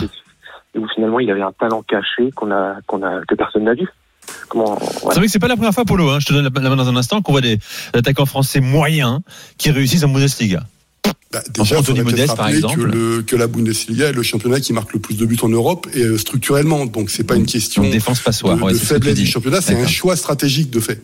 D'accord, c'est les Euh, défenses qui sont pas au niveau. peut-être retourner la aussi. question et de voir pourquoi en L1 vous êtes si défensif. Peut-être que, c'est un ça. problème de défenseur. Peut-être. Pardon? C'est trois fois que je le dis. en, en- en Bundesliga, oui, oui, c'est pour ça que la première ligne, d'ailleurs, il y a quasiment que les défenseurs qui sont, en- qui sont, qui achètent des joueurs de Bundesliga, mais c'est, on, on peut continuer le débat comme ça longtemps. Vas-y, Polo, vas-y. Mais euh, oui, en fait, euh, faut, faut pas oublier une chose, c'est qu'à ma connaissance, il avait déjà planté il y a 2-3 ans euh, une dizaine de buts euh, à, à Rennes et que c'était pas euh, non plus euh, le, le complètement euh, dramatique. C'est-à-dire que c'est un mec qui se révèle à l'image de Stuttgart, qui est une vraie surprise cette saison. Et euh, lorsque tu le vois, euh, par exemple, il avait échoué à Cologne. Donc à Cologne, il était derrière Modeste, ça marchait pas. Il était, il avait pas confiance de l'entraîneur. Et là, il a choisi, il a choisi, euh, comment s'appelle, euh, euh, ah, euh, Sébastien Nunes, pardon, le coach de, de Stuttgart, lui a fait confiance. Mais déjà l'année dernière, on avait vu que ça marchait. Pour, moi, ça s'appelle des, c'est des genres de joueurs qui ont des, des maturités lentes. Euh, parce que quand je vois son profil, il y a Il a aucune. 27 ans, ouais. Quand, quand je vois son profil, il a un profil à Mario Gomez. D'ailleurs, beaucoup de personnes le comparent à Mario Gomez. Euh, c'est c'est pas non plus, euh, si tu veux, euh, quelque chose d'extraordinaire de voir ce genre d'attaquant réussir en, en Bundesliga. Euh, deuxièmement, si je compare ce qu'il a fait euh, en L1, il a joué une centaine de matchs, pas toujours titulaire, et il marque 31 buts. C'est pas non plus complètement dramatique. Euh, donc, si vous attendez que les attaquants marquent 20, 25 buts pour vous dire ah mais lui c'est un attaquant qui est intéressant, Ouais, je pense Polo, qu'il faut- attends, il a 14 buts là, en 9 journées en Bundesliga, c'est quand même fou. Enfin, dire. Mais bien sûr que c'est fou. Mais personne ne l'analyse. Mais même dans le jeu, c'est pas uniquement son efficacité, son rapport au but adverse, ça, ça- comment dire, son relâchement qu'on lui connaissait pas en, en Ligue 1 notamment, tu vois. C'est oui, il dingue, c'est un peu il faut forcé leur en faire Ligue de la 1. confiance. Il a échoué complètement à Cologne. C'était un bide à Cologne. Oui, d'accord. Il a trouvé qu'il est le, parti. le bon terrain, le bon environnement, le bon coach et les bons joueurs Ah autour oui. de lui, peut-être Mais certainement. déjà l'année dernière, il avait réussi. A- il, en- il en est à 29 en Bundesliga. Je dingue, euh, dise pas de bêtises. C'est. euh, Mais t'as raison. ouais. Euh, il, a- il en est déjà l'année dernière. Il avait bien marqué. C'est c'est lui qui sauve quasiment de la de la relégation le, le club de Stuttgart et il continue sur sa lancée cette année. Euh, mais c'est toute l'équipe de Stuttgart qui a une surprise. C'est Bon. pas que Girassi. Lancé, stoppé, pas- hein, parce qu'il sera absent un mois, Polo, c'est ça environ. hein. Ouais, euh, bah, même euh, peut-être un peu plus. d'ailleurs. Peut-être un peu plus d'ailleurs. Il s'est blessé ce week-end après avoir marqué encore une fois blessure musculaire à, à l'ischio-jambier gauche. Merci Evan, on rappelle 32-16. Très bonne soirée à toi. Tiens, c'est reparti à Laval rapidement. euh, Christophe Lécuyer entre Laval et l'Est Saint-Etienne. Ouais, ça vient de repartir ici à Le Basser, toujours sous la pluie. Lavallois Saint-Etienne qui mène euh, 1-0 et qui a montré une belle maîtrise hein, sur la première période. Laval avait bien débuté, mais a ensuite euh, un petit peu baissé de régime. Sissoko pour l'instant et Denis buteur à la 12e. J'accueille Papis au 32-16. Salut Papis. Bonsoir, monsieur. Heureux de t'accueillir sur RMC avec Salut, Papis. dames. Question pour qui? Euh, Julien Laurence. Alors on t'écoute. Euh, bonsoir à tous. Euh, J'avais une question pour Julien Laurence. Euh, alors, je sais qu'on en a parlé brièvement. Euh, je voulais savoir euh, ton avis et l'avis globalement des Anglais concernant euh, Arteta. Je, je, je précise, hein, je suis un grand fan d'Arteta, supporter d'Arsenal. Je sais exactement ce qu'il a fait pour nous. C'est pas quantifiable. Mais est-ce qu'il fait pas partie des coachs un peu jus de crâne, un peu euh, Guardiola, un petit peu Luis Enrique, parce que je crois que Daniel a développé un peu ce truc-là. Comment la, la manière dont il se prend la tête pour Raya et Ramsdale, je pense qu'il est bloqué dans une sorte de de- d'ego trip là-dedans où il, il peut plus sortir Raya des, des buts alors qu'il sait très bien que pour l'instant c'est pas exactement ce qu'il recherche. Ouais, c'est une très bonne question, Papis. Euh, Aujourd'hui, j'étais à, j'étais à la première ligue pour euh, pour une émission avec Darren Bent notamment. Je sais pas si tu te rappelles l'ancien buteur de Bien sûr. et qui disait la même chose que toi, qui est, qui est lui un grand supporter d'Arsenal aussi, qui a toujours été supporter d'Arsenal depuis qu'il est tout petit et avait un petit peu la même réflexion que toi. C'est vrai. Alors, je, je sais pas, peut-être que finalement il est encore tellement jeune comme entraîneur principal. Ça fait que trois ans qu'il faut attendre un petit peu pour savoir, peut-être, je sais pas, Euh, parce qu'il y a des très bonnes choses. C'est vrai que la première période, on en a parlé un petit peu tout à l'heure, euh, à Chelsea, c'était sûrement la pire. Et ça fait- il était, je crois que ça fait son 143e match à la tête d'Arsenal. C'est sûrement la pire période de, de- des 143 matchs. Ils ont vraiment été mauvais avec le ballon, même sans ballon aussi. Euh, peut-être que des fois, effectivement, tu as raison. Peut-être qu'il essaye un petit peu trop. Peut-être qu'il qu'il essaie de trop copier aussi ce que fait Pep. Par exemple, rappelle-toi quand il avait mis Partey arrière droit pour le faire venir à l'intérieur du jeu, un petit peu comme on voit avec John Stones par exemple ou un Kyle Walker à l'époque de City. Peut-être qu'il y a un petit peu de ça. Peut-être qu'il cherche aussi. euh, d'autres sortes de réseaux d'influence un peu à droite, à gauche, je sais pas. Moi, c'est vrai que les retours que j'ai, c'est que c'est quelqu'un qui est brillant, que les joueurs adorent, euh, qui euh, qui essaie de toujours de, de, de trouver une manière de, de manager un petit peu différente. Tu l'as vu un petit peu dans le documentaire d'Amazon aussi. Il a ses idées, Ouais, tu sais, il fait les dessins et tout ça. Donc voilà, je sais pas. Peut-être c'est encore un petit peu tôt, mais je vois très bien ce que tu veux dire. Je sais qu'il y a pas mal de, de supporters d'Arsenal qui sont un peu comme toi ici, aussi ici euh, en Angleterre. Donc voilà, je pense qu'on faudrait, faudra attendre un petit peu et, et voir comment ça se développe. Merci Papis. Merci à vous. Très bonne soirée à toi, à très vite sur RMC. Tiens Julien, il paraît que une- t'as un quiz à nous poser ce soir. Ah oui, juste pour finir alors, rapidement, euh, pour, pour Yo d'ailleurs, pour euh, Daniel Riolo qui doit être en studio, qui doit nous écouter aussi, tous les supporters du PSG et du Milan. Il y a huit joueurs dans l'histoire du PSG et du Milan euh, qui ont, Alors, qui ont Julien, joué en- attends, on va chercher Daniel, qui est dans le sas de l'after. D'accord. Il va Il se se poser sur une chaise, il est en train de se faire maquiller, il se maquille pas. Hein. Elles sont trois autour, ils sont trois autour de lui à maquiller Daniel. Et puis il y a son Voilà, coiffeur aussi. on l'a hein. habillé, il est habillé en Dior, sachez-le, avec une petite veste Gucci. Il y a son Euh, Daniel, aussi. Quiz, Julien Laurence, question. Julien Laurence, c'est un quiz. J'étais en train de parler avec nos invités. Nous avons des invités ce soir. Je suis en train de discuter. Je ne sais pas de quoi vous parler. Tout à fait. Julien Laurence pose un quiz sur la table de l'after. On écoute Julien. Voilà, alors mon Daniel et puis Johan aussi, on l'a dit pour tout le monde, les auditeurs aussi. Il y a huit joueurs qui ont joué en Ligue des Champions en Ligue des Champions, en phase de poule de Ligue des Champions ou plus tard, pour le PSG et pour le Milan. Donc on parle pas de la Coupe d'Europe Ah. des clubs champions, on parle de la Ligue des Champions. Donc depuis 92, huit joueurs qui ont joué pour les deux clubs. Et donc avant que vous me dites Leonardo, avant que vous me disiez Leonardo, Leonardo n'a n'est n'est- est pas compté parce qu'il n'a pas joué euh, la phase de poule avec le PSG. Donc voilà, il y a huit joueurs qui ont joué pour les deux clubs en Ligue des Champions. À vous de les trouver, mais on peut on peut donner les réponses plus tard. On n'est pas obligé de donner les Non, réponses. non, bah, moi j'en ai trois comme ça que je peux jeter. Donnarumma, Oea, Thiago Silva, Deux. Zlatan Ibrahimovic. Il m'en manque quatre. Quatre. C'est pas les quatre. Marco Simone, non? Non. 5 Pour- Pourquoi Simonet À Milan. Mm. Si, Marco. Marco Simone, oui. Non mais on a, Ligue, des- Ligue des Champions. Attends, c'est quoi le Bah, c'est Ligue des Champions. Ligue des Champions avec le Milan et avec le PSG. Ah ok ok d'accord d'accord. Excusez-moi, j'avais pas j'avais pas capté le. la Jérémy Ménez? Ah ouais. Ouf. Oh, Julien, Moi je pense qu'il y en a un. Non, pas Jérémy Ménez. Ah bon? Non. David Ah, Beckham? Non. David Beckham. 6. Il en reste, il en reste. Alors il y en a un très juste parce que je sais qu'il reste pas beaucoup de temps. Euh, il y en a, il y en a Donne un un très Alex dur. Alex Ah oui. Non, pas Alex. Oh, il y a un doute dans la voix de Julien. Non, non, non, pas Non, Alex. bon, pas Alex. Ok. Ah là là. Pas Mac Maignan non plus, Ah. par exemple. Daniel, vas-y. Il y a pas Dorasso? Non. C'est dur. Donc là, on a Beckham, Donnarumma, Zlatan, Wea, Thiago Silva. Il en manque deux, en fait, hein, quand même. Pas Coupe d'Europe, hein, Ligue des Champions. Ligue des Champions. Bon, Euh, bah, vas-y, vas-y, Julien, vas-y. Vas-y, Julien, donne-les. Non, mais il faut que vous le trouviez. Il y en a un, il y en a un. Il faut, faut que vous le trouviez parce que Ah, c'est le, plus dur. Alors, t'en donnes un et Un le défenseur central. après. Un défenseur central. Ouais. On n'a pas Mike Mignon. Sud-américain. Mignon n'a pas joué avec des champions avec le PSG. ah, David Louis, c'est pas Non. Mignon. Et qui est pas Alex. David Luiz non plus. Thiago Silva, Après, si vous donne le, si Mario vous donne le pays. Mario Yepes. Excellent, Nicolas. Bravo à. Jérôme Thomas. Non, c'est Jérôme Thomas. Ah, Jérôme J'ai- Thomas, pardon. Bravo à Jérôme Thomas. Et j'ai pas le huitième. Bon, bref. Ah, il joue la Ligue des Champions à, Voilà. la, à la suite Bon. de la saison 2004 où le PSG fait deux. Oui, oui. Les- le match contre euh, Spartak, tout ça. Et le dernier, Julien, c'est qui?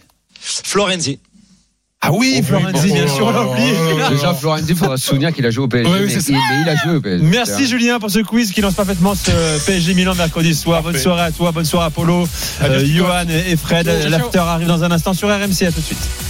RMC, l'after food.